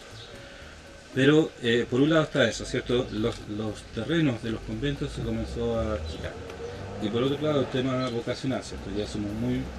Pensemos que aquí esta casa la mantenían entre 10, eh, entre sacerdotes y hermanos. Entonces habían dos o tres hermanos que estaban exclusivos, dedicados al, al huerto. Ya. Hoy día somos, somos tres, eh, dos, dos sacerdotes que son mayores, y el tiempo nos consume toda la pastoral. Entonces, eh, la viña, uno dice, pensando en el futuro, además que, que no es un tema que nosotros manejemos, o sea, nosotros nos formamos para ser curas. y para tomarnos el vino de la misa, pero no para hacer el vino de la misa. Exactamente, o sea, es como el banco, o Entonces- sea, el fuerte de la plata no manejar No- propiedades. nos va quedando toda ese- esa problemática, de- problemática de decir, bueno, ¿cómo mantenemos eh, un tema patrimonial vitivinícola aquí con el personal que tenemos, con todas estas dificultades. Yo creo que ahí eh, me parece importante, ¿cierto?, estos temas de redes, de asociaciones que, que hablaban, ¿cierto?, antes, la asociatividad, porque bueno, nosotros, por lo menos en lo personal, yo acá como, como párroco superior de la, de la casa, mi visión es que nosotros tenemos una responsabilidad social de cuidar el patrimonio vitivinícola que tiene eh, el convento, porque es parte del patrimonio de la tierra. O sea, aquí eh, hemos hecho este, este año, sí, este año, más, el año pasado comenzamos más tímido, pero este año, eh, para el Día del Patrimonio Cultural, El y primero de para- mayo. Eh, estuvimos como tres semanas con, eh, con la apertura de la bodega, ¿cierto? Hay mucha historia ahí porque la, entrar a la bodega era, era casi al diablo. O sea, era prohibido estrictamente, eso pena cualquier excomunión. Entonces, el, el poder, había gente, de hecho, ca- caballeros mayores, decían, "Pero, padre, yo fui acólito, conozco cada rincón de lo, del convento, pero lo que siempre quisimos conocer era la bodega y nunca lo pudimos conocer. Entonces, entrar a la bodega era como estar en el pasado, reconectarse con cuando ellos eran niños. Y efectivamente la bodega es una, un lugar que, que se regira mucha historia, ¿sí? porque es como, no sé si desde el punto de vista de lo técnico, de, de la evolución del vino, sea como, como muy, muy, muy, muy interesante, pero, pero desde, desde la historia del vino, ¿cierto? lo que significaba ese vino hecho en casa, como muy manual, muy artesanal, eh, artesanal, eh, es una bodega ¿cierto? Que, que habla de historia, sí, habla de historia. Qué- Qué linda historia, qué grandes momentos nos ha entregado el padre Ronald Flores aquí en San Alfonso, Cauquene, región de Cauquene, en esta iglesia maravillosa de la Congregación de los Redentoristas. Lo despedimos al padre, es un momento impresionante, a ver si logramos después convencerlo, bajar a la, a, a la bodega que nos muestre un poquito cómo era el tema anterior. Al segundo de nuestra copa nos pero, despedimos. ah, y beber una copa de vino. Exactamente. Nos, nos despedimos. Salud para todo el mundo. salud, y mañana, mañana, vayan a misa. Nos Eso vemos. Chao, chao. Y ahí se toma la sangre del Señor. Eh. Mis estimados enofiloyentes, seguimos nuestro espíritu flautico programa Pienso Logos Tintos. Sí, verdad, usted nos sigue escuchando, nos, nos sigue aguantando a través del 103.5 al dial de la frecuencia modulada y también online www.ucbradio.cl No son dos puntos, el punto es relevante. Agradecer a nuestros avi- avisadores, a Riddle, a Clickwine y a Repur. No se olvide que nos puede usted encontrar en el canal 773 en, en Mundo TV de lunes a domingo a las 22. 22 horas. Muy bien, somos un programa de radio FM que desde Chile, desde el año 2019, honramos al vino de las tres Américas, desde Canadá hasta la Patagonia, donde hablamos sobre vinos, viñedos y vidas. Se nos ha incorporado, agregado un nuevo invitado a la mesa de Pienso Luego Tinto. Un destacado empresario de aquí de la zona de Cauquenes que también tiene un producto, tiene su, su entrega, su visión, su manera de hacer las cosas, que nos va a... Primero lo va a presentar Maximiliano, así que él después va a hablar por sí solo, yo no soy responsable de lo que diga porque no lo conozco. Cada uno se lo quiere. Así que Maximiliano, presenta al invitado, por favor. Seguimos en este programa ya finalizando el mes de enero con los vinos del Maule y por cercanía, por historia, por amistad, nos hemos focalizado dos programas de este mes en la zona, en la ciudad de Cauquienes. Y ahora estamos con otro amigo que he podido conocer a través de ferias del vino, que me ha acogido siempre en forma maravillosa, me ha hecho sentir que su casa es mi casa, pero todavía no la he vendido, pero eh, estoy muy contento que finalmente podamos recibir en los micrófonos de Pienso Luego Tinto a Jaime Cortés y su proyecto vitícola Pinoir y otros vinos. Bienvenido Jaime. Bienvenido Jaime Cortés. El, el- disculpa que vaya más allá un poco, no he conversado mucho contigo previamente. Tú estás, eh, el, propietario, el socio único, hay una, una, una, una, um, cooperativa, eh, Viña Entre Lomas. Viña Entre Lomas es un proyecto personal en realidad, que lo instalamos eh, a partir de plantar una viña Bien. el 2018. Por lo tanto, hoy día los niveles de producción son bastante escuálicos, son mínimos, los que, eh, los que nos obliga eh, a poder comprar en algunos casos, digamos, la uva.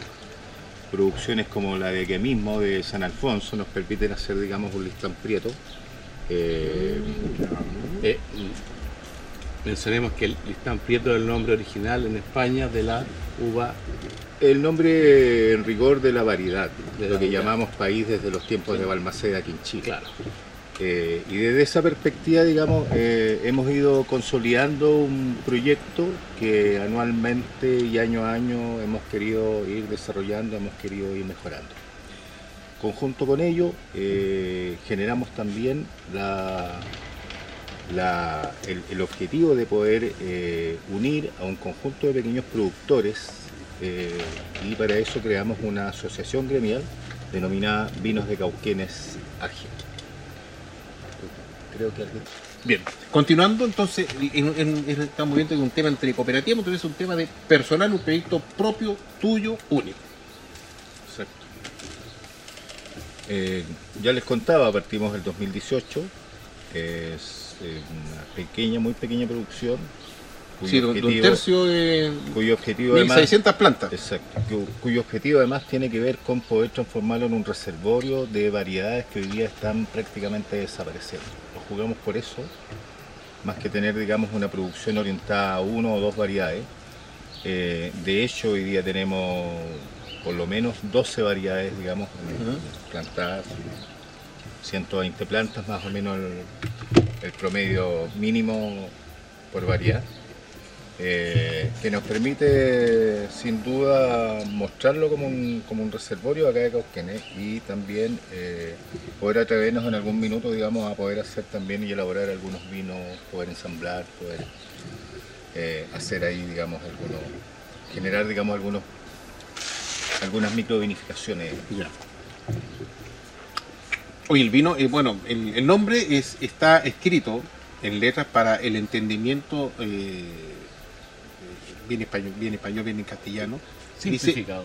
muchas gracias Maximiliano, dice Pinuar, Pinuar. Obviamente es una cepa que se llama Pinot Noir, pero para que se entienda y nadie se quede con alguna interpretación o algún eh, del pronunciamiento, y usted se llama Pinot Noir y usted lo va a comprar por Pinot Noir, así de sencillo. Obviamente las variedades Pinot Noir, como usted lo bien sabe, el Pinot Noir es una variedad tinta, es una variedad, no es de unos taninos intensos como el Cabernet, un Carmener, ¿ya? Un, un Cabernet Sauvignon, un Carmener, que los taninos están muy presentes, son muy poderosos. Estos son vinos en color un poco más tenue, en sabor es más liviano y en aroma eventualmente es un poco más intenso. A veces suele ser. Lo que sí, este es un vino que sí o sí debe ser consumido a una temperatura fresca, heladito. ¿A qué temperatura recomendarías tú, Peter, tomarse un Pinot Noir? 12, 14 la máquina. O sea, es un vino que ese obtiene su, su, su punto de quiebre de, de- de perfección. Afortunadamente, este Pinot Noir estaba cobijado bajo la alacena de un refrigerador y llegó en buen término a la mesa, por lo cual lo estamos percibiendo y sintiendo en su mejor momento. La única circunstancia, como hace mucho calor, el vino empieza a perder temperatura demasiado rápido. Así que les recomiendo, tomen, no, no se lo tomen rápido, lo que sí disfrútenlo de manera permanente en su boca, para que podamos compartir y ver qué les parece este Pinot Noir 2018, elaborado por Jaime Cortés de Viña Entre Lomas. Peter, Peter, ¿qué te parece? mira, yo lo que haría, sugeriría, eh, quizás la temperatura varía entre 12 a 16, y que siempre tengan un balde con harto hielo y agua, porque como bien dices tú, Tienes toda la razón. eh, la temperatura aquí aumenta inmediatamente y el vino pierde mucho su elegancia, su, su agrado de, de tomarlo. Ese vino ya se calentó notablemente, un poco rato que está, especialmente la copa que tiene mucho contacto con el aire. Así que eso es lo que yo le que sugeriría a mis queridas Ya. Esa es la recomendación, obviamente, para tomarlo de mejor manera, pero eh, logramos y en- alcanzamos a percibirlo de buena manera. Yo recuerdo, la- el primer, eh, pues, lo, servimos en la copa, me dio sí un aire un poco más de mm, alcohol en, en- en- nariz, me, me dio un- mucha efervescencia de alcohol. Después, al, al llevarlo a boca, me dio algo de, mm, de ahumado, algo, no, no, no, no sé si será de, de, de, te puedo decir como de como estos vienen, las charcuterías vienen con un, aroma especial como de, algo antiguo, como que está añejado, pero bueno, no, no es que sea malo. Y en, lo que sí me dio así un poco alta, eso sí te, lo confieso. Quizás fue porque está, la temperatura se fue más, más rápido, permanente y un poco cortante en, en el, en el retrogrado, al final, como que da vuelta. Pero esta es primera, segunda producción. 2018. Este es 2018. No, pero me refiero a que. La primera es- producción. eso mismo, exactamente. ¿A dónde quiero llegar? En el camino, ensayo y error se va el tema. Como tú recomendabas así, en, en, lo- en lo- en los entrevistas que tuvimos anterior, le da ciertas pautas para ir, eh, entre comillas, mejorando un poco el final del producto, el final del contenido. Atendido el, y Jaime también está aventurándose, haciéndolo, poniendo y Es un logro, o sea, hay que valorar que se esté haciendo vino de diferente manera en el país. Obviamente que de primer momento nada va a quedar, por ejemplo, entre comillas, como comprarse un, un carmenero, una cosa de casero al diablo, los tipos ya tienen la fórmula hecha, ¿cierto? ¿Sabes? Cosa que llenar los cubitos de hielo. Cuando uno se compra la cubeta de hielo, ¿cierto? Y le echa agüita y hace los cubitos de hielo, los tipos tienen la misma, ya está hecha. Pero aquí, por ejemplo, don Jaime y otros que han estado con nosotros van en, van en ensayo error, que son absolutamente meritorios. ¿Dónde está el tema? Que después empiezan a, a participar en feria de vino, y se empieza a reconocer su esfuerzo, su entrega, que el producto está de buena calidad, está- entonces le gusta a todo el mundo, y le gusta porque son cosas diferentes. Entonces aquí siempre empiezo algo distinto, rescatamos y siempre logramos el esfuerzo que cada viñatero del más pequeñito de, de nuestra querida patria hasta los y más industrializado que venden vino están todos los or- orbes. Entonces se sube un avión de Shanghái hasta Puerto Rico, se encuentra una botella de quizás de la viña más exportable de Chile. Pero nosotros no dejamos a nadie atrás. Todos los viñateros chilenos están todos presentes E invitado. e invitados exactamente. No obstante, tenemos 51 invitados al año, pues hacemos cuatro programas al año. Entonces no podemos, esas cua- cuatro al mes son 52 al año, entonces no podemos dar, estirar más el chicle, pero sí reconocemos el esfuerzo que cada uno así por ese mismo lado. Te felicito, alzo mi copa, brindo contigo, mi estimado Jaime, porque el producto que tú estás sacando es re- representante de la región, de la zona tuya. Eso es muy, muy positivo. No, y al mismo tiempo, con esta resultante entre Pinot y, y Noir, Noir, has creado casi una nueva categoría que es Pinot. ¿Qué estás tomando? Pinot. Sí, exactamente. No obstante, son. Viticultor, Jaime Cortés. Obvio, pero te lo a repetir, o sea, hay, hay, hay mucha creatividad, no obstante, el, el tema está ahí del que implica un esfuerzo, implica levantarse temprano, cuidar su, cuidar su, su predio, que la- la- lo- lo- los aves no se coman la, la uva, eh, que esté con, con buen tratamiento, después viene todo el proceso de la vendimia, hay que sacarla oportunamente, hay que procesarla, limpiarla, filtrarla, prensarla, cuidarla. Y venderla. Y después viene la parte más difícil que es venderlo. O sea, ¿y quién va a hacer eso? O sea, encárguese usted, vaya usted al living de su casa y limpia su casa. Lo va a pensar dos veces, porque tiene que hacer mucho esfuerzo. ¿Qué hace? Hay que hay gente que como don Jaime y otros tantos más, para esto es un desafío familiar, es un emprendimiento familiar, es un cariño de la tierra. Así que, bien por eso. Aparte de Pinot Noir, mi estimado Jaime, nos contabas, ¿qué, qué más? O sea, no, no, no es para degustar más, pero ¿qué es lo que más tú tienes más dando vuelta? Bueno, un, un listán prieto, Ya. país.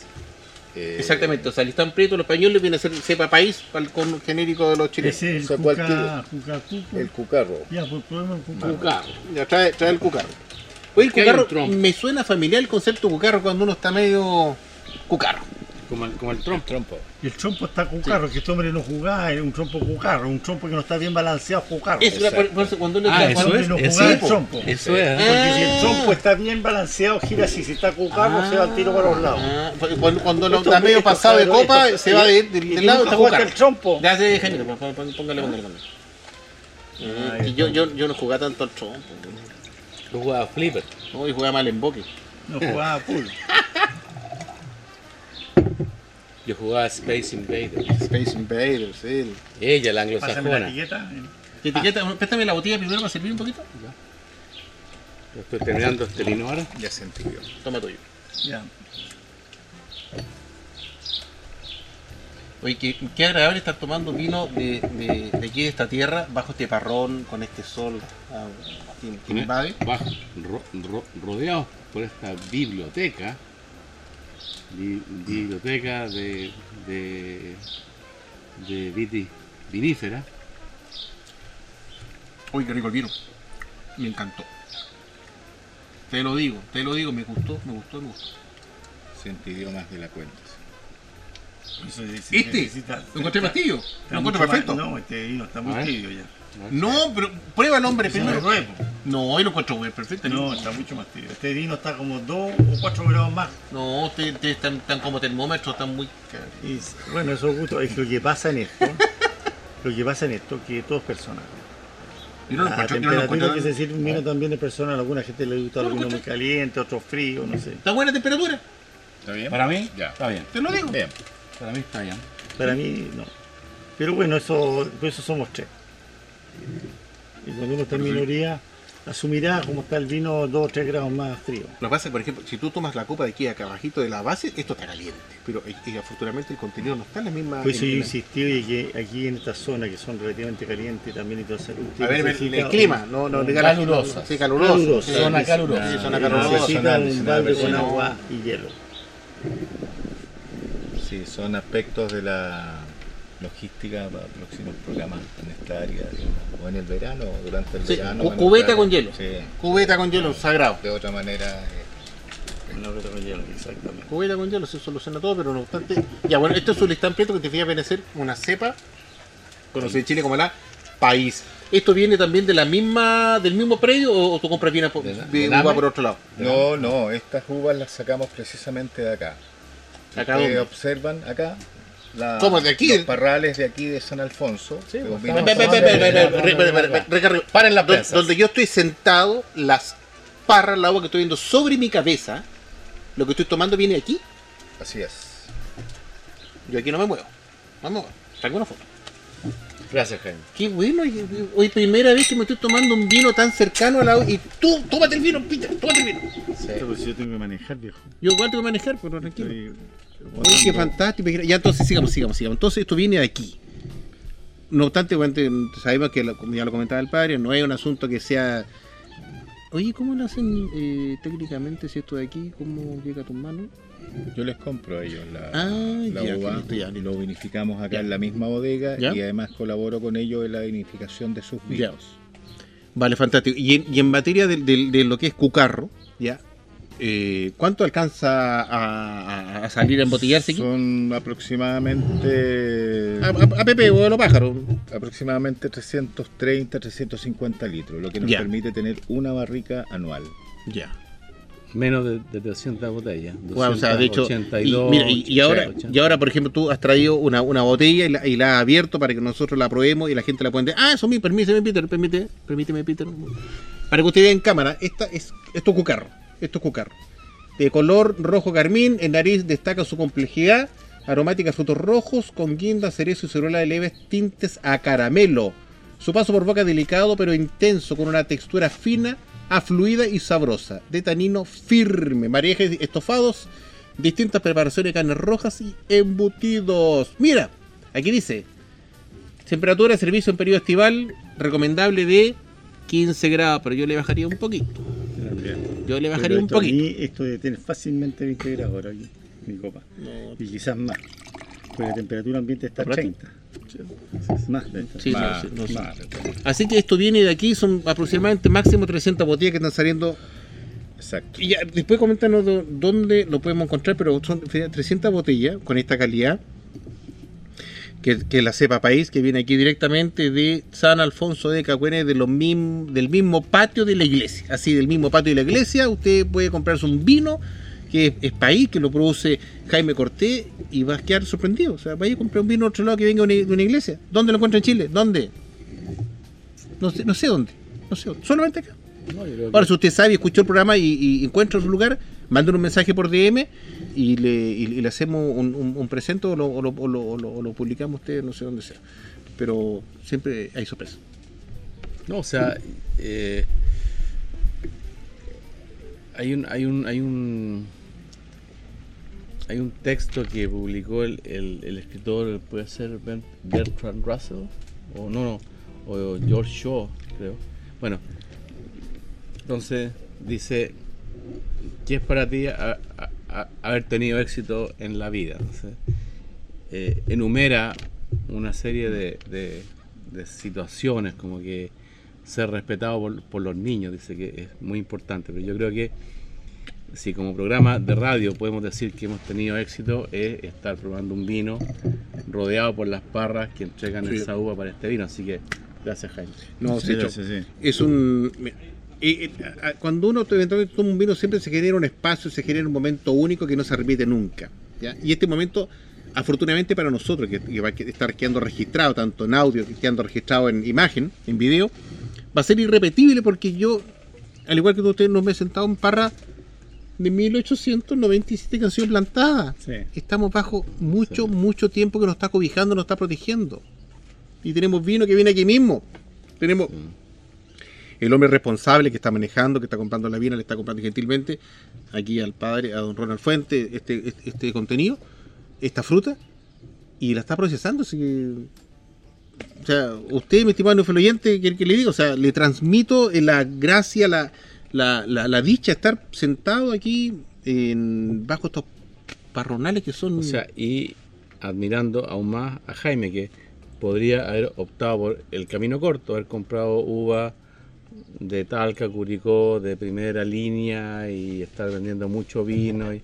No, él se decidió por hacer este rescate, rescate y preservación de un, vino que está en el corazón del Maule. Sí, oye, eso mismo, yendo un poquito más antes que se nos vaya el tiempo, eh, Jaime, tu historia viñatera, como un mundo li- en- en- ligado al mundo del vino, O gremial. o gremial, no, primero, primero la- el gremio surge después, porque hay, hay que organizar los elementos, pero el, el, el espíritu, eh, ese respirar de, de- que, te, que te lleva a estar relacionado con la tierra, ¿de dónde viene?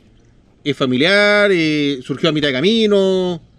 Hay ascendencia que es campesina, en general en Chile todos tenemos algún pariente del cual ascendemos que estuvo vinculada con el campo, Eh, pero yo creo que particularmente fue mi, mi llegada a Cauquenes, el reconocer un territorio vitivinícola. Es foráneo. Yo soy foráneo, llevo 26, 27 años aquí en Cauquenes.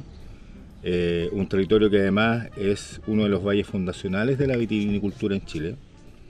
Eh, antes de que se fundara la viña, eh, la villa, digamos, de, de eh, ya existía un conjunto importante de minifundistas que eh, disponían y poseían pequeños viñedos. Por lo tanto, aquí hay una cantidad importante de, de décadas de historia. Y eso, el reconocer ese territorio, el reconocer y conocer además una cantidad importante de pequeños vitivinicultores, el caso Don Víctor, que nos va a acompañar, eh, nos acompaña en, muchas ocasiones, eh, y otros productores, eh, finalmente terminó incentivando el hecho de poder plantar una viña, hacer el esfuerzo inicial desde un comienzo. No solamente dedicarme a, a comprar uvas, sino tener mis propios productos en algún minuto. Eh, creo que eh, es notable hoy día valorizar y revalorizar, digamos, eh, por ejemplo, lo que es esta, este templo, lo que son estos parrales. Aquí hay más de 300 parrales junto a la viña. Hay distintas variedades, desde Black Spring, tenemos ovoide, tenemos un conjunto, eh, tenemos una variedad de chacela blanca Ah, que tú la, Sí, me gusta mucho. entonces hay un conjunto importante y obviamente la idea también es poder contribuir a resguardar y a reservar, digamos, este, este patrimonio que está en particular aquí en, la- en el, en- en el templo de San Alfonso, pero que además es parte de un conjunto de, de microvalles que conforman este territorio de Cauquenes. Bien, qué bien. Oiga, qué historia más entretenida. Hemos escuchado de voz de don Jaime Cortés, el propietario de Viña Entre Lomas, con estos tremendos vinos, con este listón previo, este vino. No antes que cerrar, Maximiliano, porque tenemos que cerrar ya. No, es que yo soy testigo que Jaime es alguien muy interesado en la historia, es tan interesado que en la entrada de su casa ¿Mm? está pintado un húsar de la muerte. Así que si, si usted pasa por ahí en Cauquenes y ve un húsar de la muerte pintado en, la- en- en el, en el frontis de una casa, golpee y siempre va a haber una copa de Pinual Ah, esperándolo. Qué bien, qué bien. Hacemos nuestras copas. Había una copa en la mano, ¿no? No, no, no. Un, Ah. un Hacemos fusil. nuestra Un copa, nos despedimos. Muchas gracias, Jaime, por acompañarnos en esta tremenda tarde, sábado, sábado 28 de enero. Hasta la próxima semana. Bye bye. Bueno, mis estimados xenófilos oyentes y telenófilos, seguimos nuestro espíritu flautico programa Pienso Luego Tinto a través del 103.5 al dial de la frecuencia modulada también online www.ucbradio.cl. Nos acompaña otro tremendo, un- este hemos tenido invitados en estas tardes de verano, pero hoy día tenemos invitado épico, un invitado que tiene unas historias que ya, ya estamos, muchas gracias que ya eh, hemos estado conociendo, que algunas las va a contar, otras saqué callito porque hay que resguardar la, la identidad respecto a terceras personas, pero es un hombre que tiene más cuento que Rin Tin Tin. Así que por favor, Maximiliano, mientras está sirviendo las copas, presenta a nuestro invitado. Sí, yo creo que hoy día, reconocido por el, el Estado de Chile, eh, se habla mucho de, de estas personas que han sido reconocidas como patrimonio vivo. Que a mí me gusta que haya aparecido esta figura, pero también creo que en algunos casos ha sido quizás no la decisión correcta y en otros casos ha sido sobrevalorado. Pero me alegra que hoy día, por lo menos yo considero que tenemos a nuestro primer invitado, que es un patrimonio vivo del vino chileno, es una biblioteca andante y eh, yo me acuerdo cuando nos reencontramos después de haberlo conocido, el 2019, él me abrazó y me dijo, hola, ¿cómo está Max? O sea, para mí eso fue un reconocimiento de alguien que vive, respira, sueña, duerme y vibra por su vino. Nos, en este programa, en cinco temporadas, nos hemos puesto de pie dos veces. Hoy día, por tercera vez, yo me pongo de pie porque tenemos en los micrófonos de Pienso Luego Extinto a don Víctor Yáñez Rifo, vitivinicultor de Cauquenes. Bienvenido, don Víctor. Así es. No, usted no, ahí está, invitado. Así exactamente. Así que nos, nos tenemos la grata compañía, la- los, los volúmenes se fueron a la punta del cerro, No tenemos la, la grata compañía el cerro está bajito. de don Víctor Yáñez. Como ya lo decía Maximiliano, un hombre que tiene una cantidad de historia, un mundo, ha recorrido el mundo del vino. No se lo ha recorrido en, en cuanto a kilómetros, sino que en cuanto a la experiencia lo que- lo- de lo que corre por sus venas. De ahí don Víctor nos va a contar, así por favor, don Víctor, cuéntenos, los micrófonos son, suyos, eh, háblenos de su vida y muchas cosas. Mire, yo tengo bastante conocimiento de los vinos, porque tengo más de 70 años trabajando mis viñas, las viñas las trabajé con mi papá, y con él eh, aprendí lo que aprendí a hacer los vinos. Entonces, eh, he re- recorrido tantas viñas por distintas partes, distintos vinos, pero el, vino país ha sido uno de los primeros vinos que llegaron a Chile, que antes no se conocían otras. Yo le voy a decir, el año 50 no se conocían otras otras que solamente la país. Por ahí el que tenía una, un poquitito de vino blanco, por ahí ya empezaron a plantar las viñas y a reconocer eso, a reconocer eso. Entonces ahí he ido quedando, fue quedando, quedándose un poquito atrás, atrás, atrás el vino país. Porque el vino país en esos años se exportaba, no, no se exportaba, eh, se exportaba en vasijas, en, en pipas, se exportaba, quizás alguno de todos aquí alcanzaría a conocer eso, porque se llevaba en vasijas, pipas de aquí a- puerto, del puerto, a los otros países, todas cuestiones. A Lima, Callao. a Lima, todas esas partes. Pero después se fue quedando, se, que, se fue quedando porque resulta que no era, no era, no iba un vino sano. Y aquí salía sano, pero del puerto allá no llegaba en las mismas condiciones. No llegaba en las mismas condiciones. Ya estudiantes le sacaban, le echaban agua. Y, y esas cosas son, eh, son verídicas porque se sabían en ese tiempo, en esos años, en esos años. Y de ahí fui yo regulando, haciendo, trabajé en unas bodegas de los vecinos, donde se hacía el vino, cuando tenía 12, 14 años. Me, dedicaba y trabajaba por ahí en las bodegas, el tiempo que me quedaba, mi papá hacía las cosas en la casa, porque éramos varios hermanos. Y ahí fui yo arreglándome en el vino. Cómo se podía hacer mejor, de distintos vinos, cuál era la manera mejor para poder conservarlo, para hacerlo, para hacerlo. Y ya seguí, seguí, seguí. Y ya eh, me dio resultado. Yo es poca la viña que tengo, para hacer que voy a decir, son como dos hectáreas las que yo, las que yo manejo. Las cultivo, yo las cultivaba con eran antes eran más, pero van quedando. Dos- las que yo conservo son dos hectáreas, pero tengo como, debe ser como una hectárea y media de, de vino de país. Pero este vino, lo que hace yo, tiene otras cepas, tiene otras cepas por ahí que, O sea, es como un tipo blend, le llaman, Sí, ensamblaje. sí. Ya. Sí. Sí, tiene, y se nota el tiro en el, en el bosque, así que el bosque es otro, no es el vino puro del, del, del, jugo de la uva de la uva país. Entonces, eh, hasta aquí yo me, como le digo, de tantos años viví, mantuve a mi familia, la eduqué con, el- con las viñas y el trabajo que yo tenía de la tierra.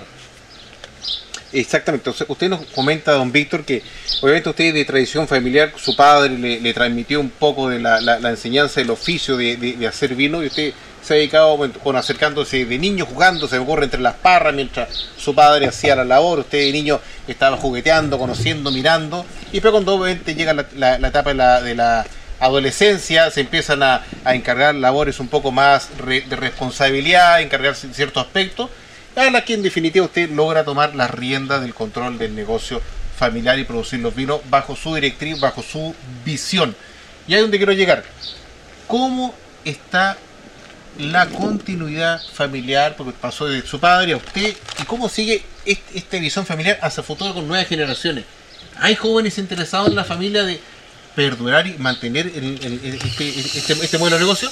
Sí, he tratado yo de eso porque yo les enseñé mucho a mis hijos cuando ellos estaban chicos. Ahora después que ya trabajaron, vienen menos, pero siempre vienen, saben cómo yo lo hago y yo les converso lo que tienen que hacerse, cómo se tiene que hacer el vino para que entonces tenga una buena aceptación y, y se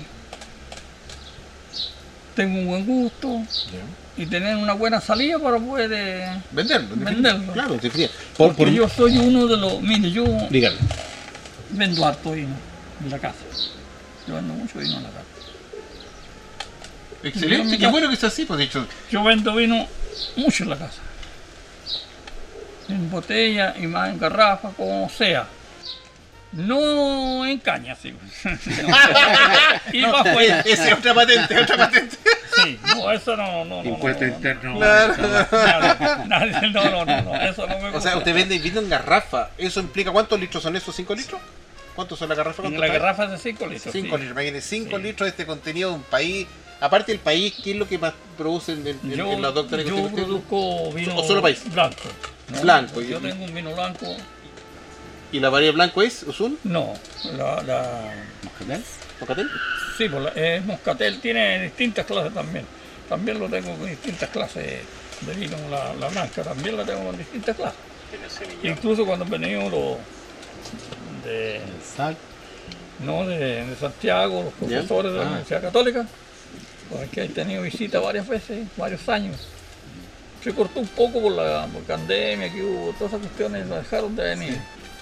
Y me llamaban de allá, yo les decía que no tenía ningún problema por recibirlo. Ningún problema por recibirlo, porque ellos llegaban a la, en primer lugar llegaban a la viña. Después de la viña a la bodega. Allí me preguntaban a mí cómo hacía el vino, ahí qué se hacía, cómo lo hacía, hasta dónde llegaba. Y ahí yo les colocaba en una mesa de distintas clases del vino. Porque yo les tengo esa chicha, chicha, chicha que la saco yo re- recién refregada. La dejo dulce, que quede dulce. El vino blanco también que quede dulce. Dulcecito se queda mm, como un vino soleado, un vino añejo, un vino añejo, todas Sí. esas cosas.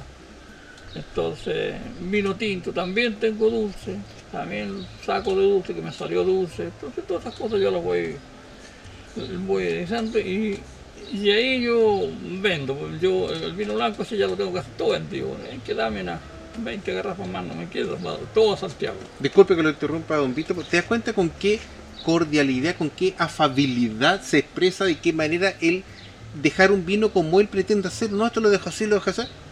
Un asunto coloquial, o sea, cualquier persona se haría cinco vueltas en su cabeza antes de lograr un objetivo, o sea, ¿y, y cómo se llama ese oficio? Con el tiempo tú logras manejar lo que está acá arriba colgando est- esta uva que después se procesa, se transforma en vino que es sabroso, este, este- este- esto lo que la, vida nos brinda, atendió el ingenio del, ser humano, que se dio cuenta que esta cosa fermentaba y se producía algo rico.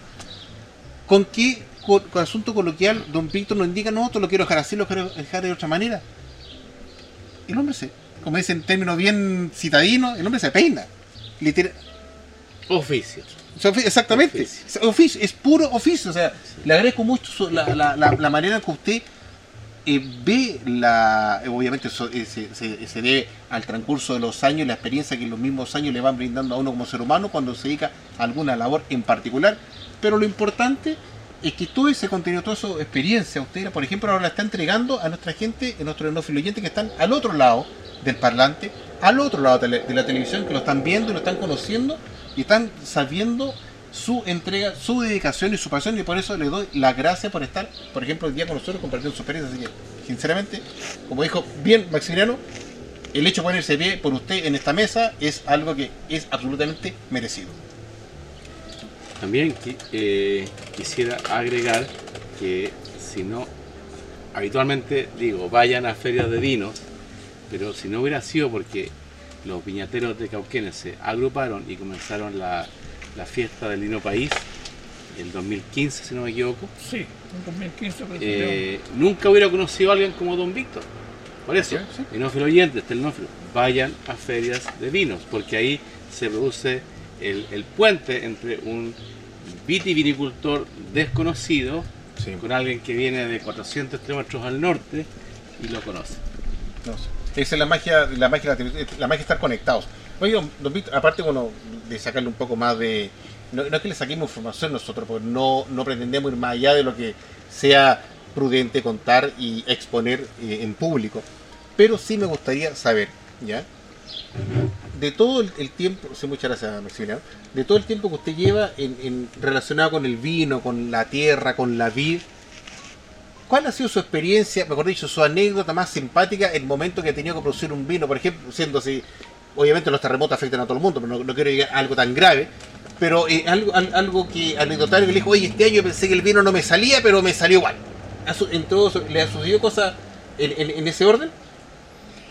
Mire, sí, de primera sí, pero ahora último ya mm, estoy que digo, así tengo que hacerlo y así, porque a mí me han llegado agro- o sea, químicos a la bodega, yo he tenido mucho químico en la bodega, llegan a la bodega, a mi bodega, llegan ahí y me preguntan a mí, pero yo les acepto todo lo que ellos me dicen, toda su experiencia, su, Claro. porque uno sabe más, aprende más, Sí, claro. pero le digo yo La que... parte científica de, de- Claro, de- la parte de- de científica para conocimiento. hacer mi, hino, el- mi reconocimiento, reconozco todo lo que ellos me dicen. Recono- lo reconozco. Claro. Y lo reconozco que es bien. Pero hay una cosa por el medio que yo le digo, mire, ustedes díganme cómo se hace el vino para mantenerlo, para mantener todas esas cosas, pero yo al momento de hacer mi vino, lo hago yo a la manera mía que yo aprendí 70 años atrás. A esa manera lo hago. A usted le hago juicio, le hago juicio a los técnicos. El trato para mantenerlo y que no le pase nada sano. Todas esas cosas. Eso sí. Ahí, ahí voy yo, ahí voy yo. Ahí, ahí le he dicho yo, esas cosas yo se las he dicho porque Está bien. reconozco yo En que definitiva, disculpe que, que lo interrumpa, en definitiva, si, si fuese al revés, usted estaría permitiendo que entrasen en su ADN y cambiar su forma de ver el mundo, ¿me entiendes? Sí. Como que le saquen los ojos y le pongan hoja de, de que sea de Superman o, de otra persona y véalo así porque así es lo que se hace. No, Sí, pues si la, no. lo, lo hago la bien. Porque hay una cosa bien hecha. Mira, el vino mío, este vino, tiene el gusto del jugo de la uva. ¿Por qué? Porque yo lo hago, lo tengo 18 días con el grupo. Y de ahí lo, yo lo, sigo purificando. Ya. Eso es la pregunta que me hacen en todo, yo eso es lo que tengo. 18 días después sí, lo, lo sigue purificando. Después ya lo saco, ya Ah, no sale clarito y de ahí ya lo voy, lo voy arreglando, arreglando porque llegue a estar como está.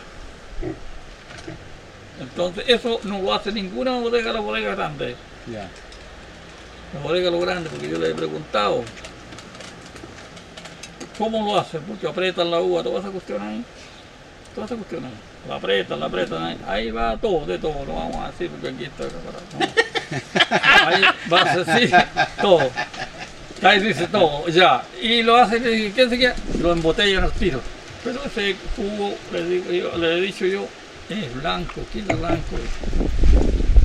No me dice, para eso hay polvo. Polvos todos los que arreglan el vino de todas las bodegas grandes. Polvo. Los polvos. Los polvos. No tienen el jugo. Ya lo sabe. Sí, Don Víctor yo, lo yo dijo. les pregunto. Yo les pregunto. sí, yo les pregunto esas cosas. Entonces, el vino blanco lo hacen igual también.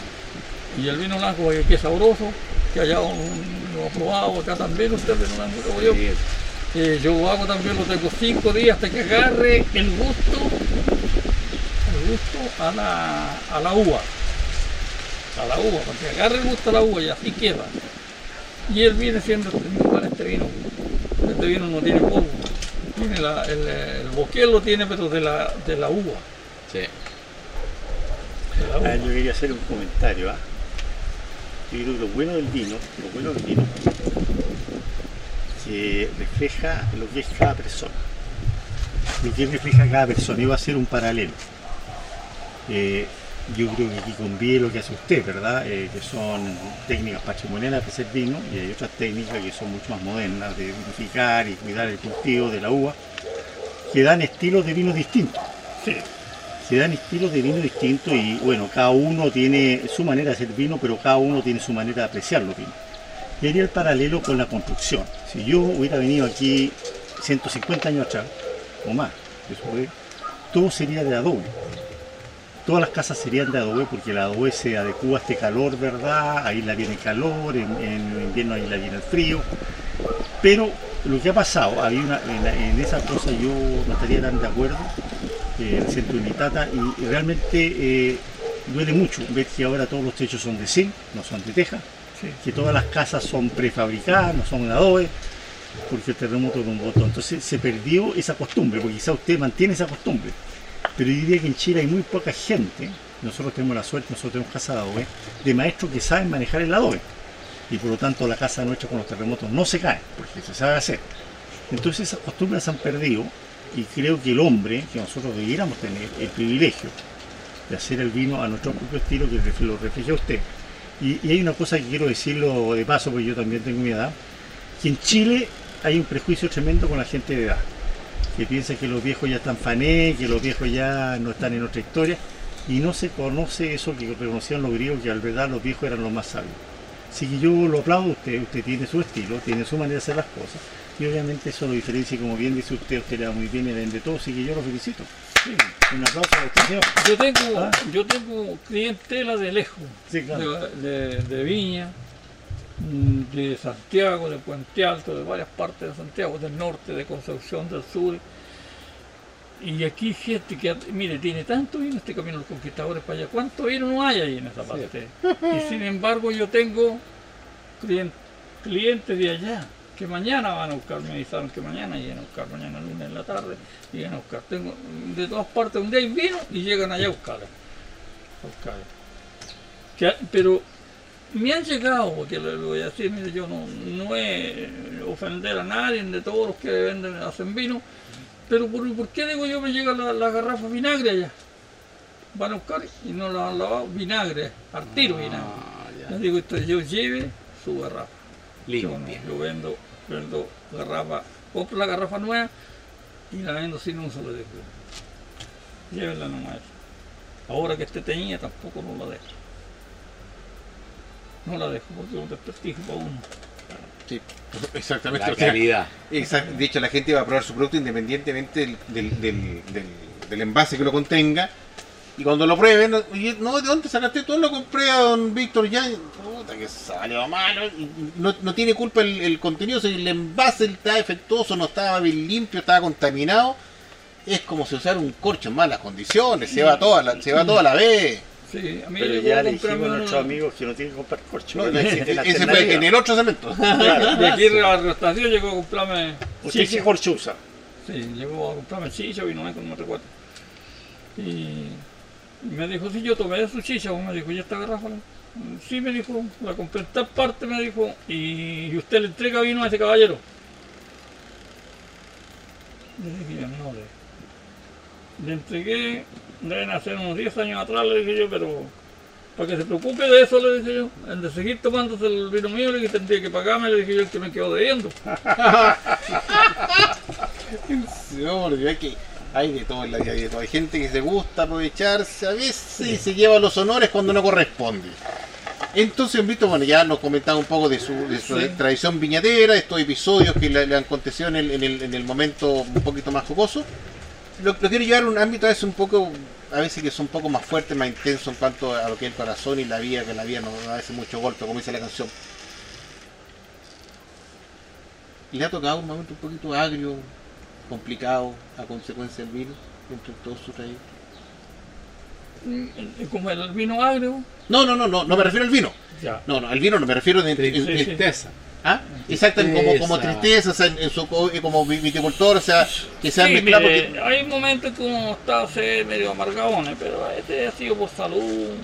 Y ahora yo estuve como 15 días, estuve accidentado. 15 días. Y digo yo, puta, pucha, no me accidentaba cuando estaba joven, y me accidentar ahora último. sí, tuve 15 días, oiga. Que eh, le- se le comían la- las patitas por salir adelante, salir de la cama, de, la, de la no, licencia. no, no. Apodar, apodar. Mire, yo ahí me he sentido amargado yo, me he sentido amargado porque he tenido, a- he tenido días, en mi vida yo he tenido ya a 40 años tuve una amargura grande, de 4 años que tuve para poder quedar bien para trabajar, pero gracias a Dios le hice caso a los médicos y, y salí a la. Qué bueno, qué bien, qué bien. Salud por eso. Me al cerebro yo. Ah, la- Sí, celebremos, celebremos. Salud por eso. Salud por eso. Que salió, salió bien. Salí Qué bien. Qué bien por eso. Qué bien, qué bien, qué bien. Salud. Salud, salud, sí, vamos a... No, yo, yo, yo eh, eh, eh, gracias a, a Jaime y, y que pude conocer el viñedo y la casa de don, de don Víctor y eh, manteniendo los nombres confidenciales, pero he visto conversaciones de grandes periodistas del vino chileno que se han sentado a escuchar a, don Víctor. Don Víctor, su visión y- y su interpretación de lo que se debe hacer tanto en el viñedo como en el vino. Sí, sí, mire, yo tengo bastante porque eh, en, en la viña país sé trabajarla, sé mantenerla, como se ha mantenido. que Ya yo tengo tiene una cabeza, ¿no? de 150 años, Sí, Eh, cabeza. de casa no tienen 200, ¿De cabeza? de cabeza. De cabeza. Y me han dicho los, los profesores, por Felipe, cuánto es lo que Filipo Filipo. Polchowski. Polchowski. Starsky. Dicho, Hatch. Para mantenerse ahí, ¿qué, qué es lo que le tengo que hacer? Para mantener una niña así, ¿qué es lo que tengo que hacer? Le dije yo, son dos cosas. Hay que hacer a lo que ella, lo que ella le, le pide, no más que, lo que, más, que, más, más que lo que ella le puede dar a uno. Si usted le deja mucha carga, la va a condenar la niña. Pero si usted le deja lo suficiente y la poda corta, la deja, que la viña la mantiene tal como la tengo yo. Si la viña aguanta cuatro cargas ahora, se las dejo las cuatro. Si aguanta cinco, le dejo cinco. Pero si aguanta dos, le dejo dos más. Hasta que se arregle. Eso es lo que se tiene que hacer. ¿Y qué más le dijo Billy Chosky? Claro. Eso es lo que se tiene que hacer en la viña. No, pero ya hay algo hay que hacer. Entonces, Quizás no lo tenía que hacer ahora. Lo que pasa es que estas viñas de 150, 200 años son tremendamente agradecidas. Y al ser agradecidas significa que ellas han sido capaces de desarrollarse por su cuenta. Y lo que está pasando hoy día es que el clima cambia y ya no hay tanta lluvia. Y Sí. por lo tanto, nosotros estamos al norte del río Maule. Y por primera vez hay que regar. Porque una viña es un ser humano. Usted necesita tanta agua para pasar de un día al otro, ¿verdad? Sí. Y de repente si le cortan el agua por cuatro días o cinco días lo va a pasar mal. Y lo que está pasando en el Maule, y aquí yo creo que es mucho más serio, es que antes cuando llovía 600, 700 milímetros, 800 que alcanzaba además para que la uva estuviera contenta todo el año, hoy día ha caído 200, 300. Y con 200, 300 milímetros de lluvia, la uva no sobrevive. Y perdone, y yo le voy a hacer otra pregunta. Sí. Porque a mí me gusta. Sí, claro. Yo esta, esta pregunta se la hice a los profesores. Los profesores que son de la Sí, universidad. ¿Cuál es la diferencia de la viña país para mantenerla con otras viñas? Ah, yo lo tengo muy O las de claro. riego. Yo lo tengo muy claro. Eh, Ya. lo que pasa es que los profesores nunca han podado y nunca han encontrado una, una buena cosa práctica. Sí, por eso se Mira, yo le, yo le voy a tiro, mira, le voy a responder al tiro su pregunta. ¿Qué es lo que hace una viña que es sabia? Busca el agua, ¿verdad? Sí, Y si busca el agua, ¿qué es lo que hace? Penetra profundamente la tierra. sí. Y se penetra profundamente la tierra, llega, porque nosotros de dónde sacamos los, los pozos, eh, las norias, de las capas de agua que están abajo. Las napas. Y esas napas, obviamente, depende de la tierra que tiene usted, permean el agua para arriba. Entonces, ¿qué es lo que hago con las viñas nuestras? Tienen raíces tremendamente profundas. Y al tener tremendamente ¿Cuántos metros raicea una, Ah. una- cuántos metros raicea una viña país dentro de la zona esta secana aquí? Yo lo vamos a decir palmado, le voy a te- en- promedio, voy, dice. voy en buen camino o no? Sí, Sí, ya, sí. voy en buen camino, gracias. Porque si está diciendo pura, No, como, como no, dice no, Tony, Sí, esta pero cosa, más o menos, promedio, ¿cuánto Bueno, entra en la en- raíz? la raíz, en no, metros, es que metros, la raíz, abajo. el raíz es un ser, mira, eh, los vegetales, no sé, Dios lo hizo que están postrados y anclados. Las raíces son muy sabios, penetra lo necesario para que se mantenga viva. Penetra lo necesario para que se mantenga viva. O sea, si encuentra agua a un metro, hasta ahí va a entrar, para que siga abajo. Si encuentra agua a 3 metros, sigue hasta 3 metros. Entonces, si tú dices una viña ha sobrevivido 100, 200 años, es porque son muy sabias. Son muy sabias para de- dónde tienen que hacer para sobrevivir, porque la- la- la- la- las plantas también son vivas, tienen que sobrevivir. Entonces, eh, allá en el campo, dependiendo, nosotros tenemos eh, en ladera. En ladera. Entonces, las tablas de agua varían. Y por lo tanto, usted puede ver eh, raíces con muy, muy, muy profundas. También lo que es muy importante, muy importante, es la textura, la textura de la tierra. Porque si la tierra es una cosa así como esta mesa, no hay como la raíz va a pasar abajo. Tiene que ser una Claro. textura que permita que sea, que tenga buen drenaje, ¿verdad? Que la raíz pase abajo, que tenga buena estructura. Y obviamente que cuando la raíz llega abajo no viene a buscar agua, viene a buscar nutrientes.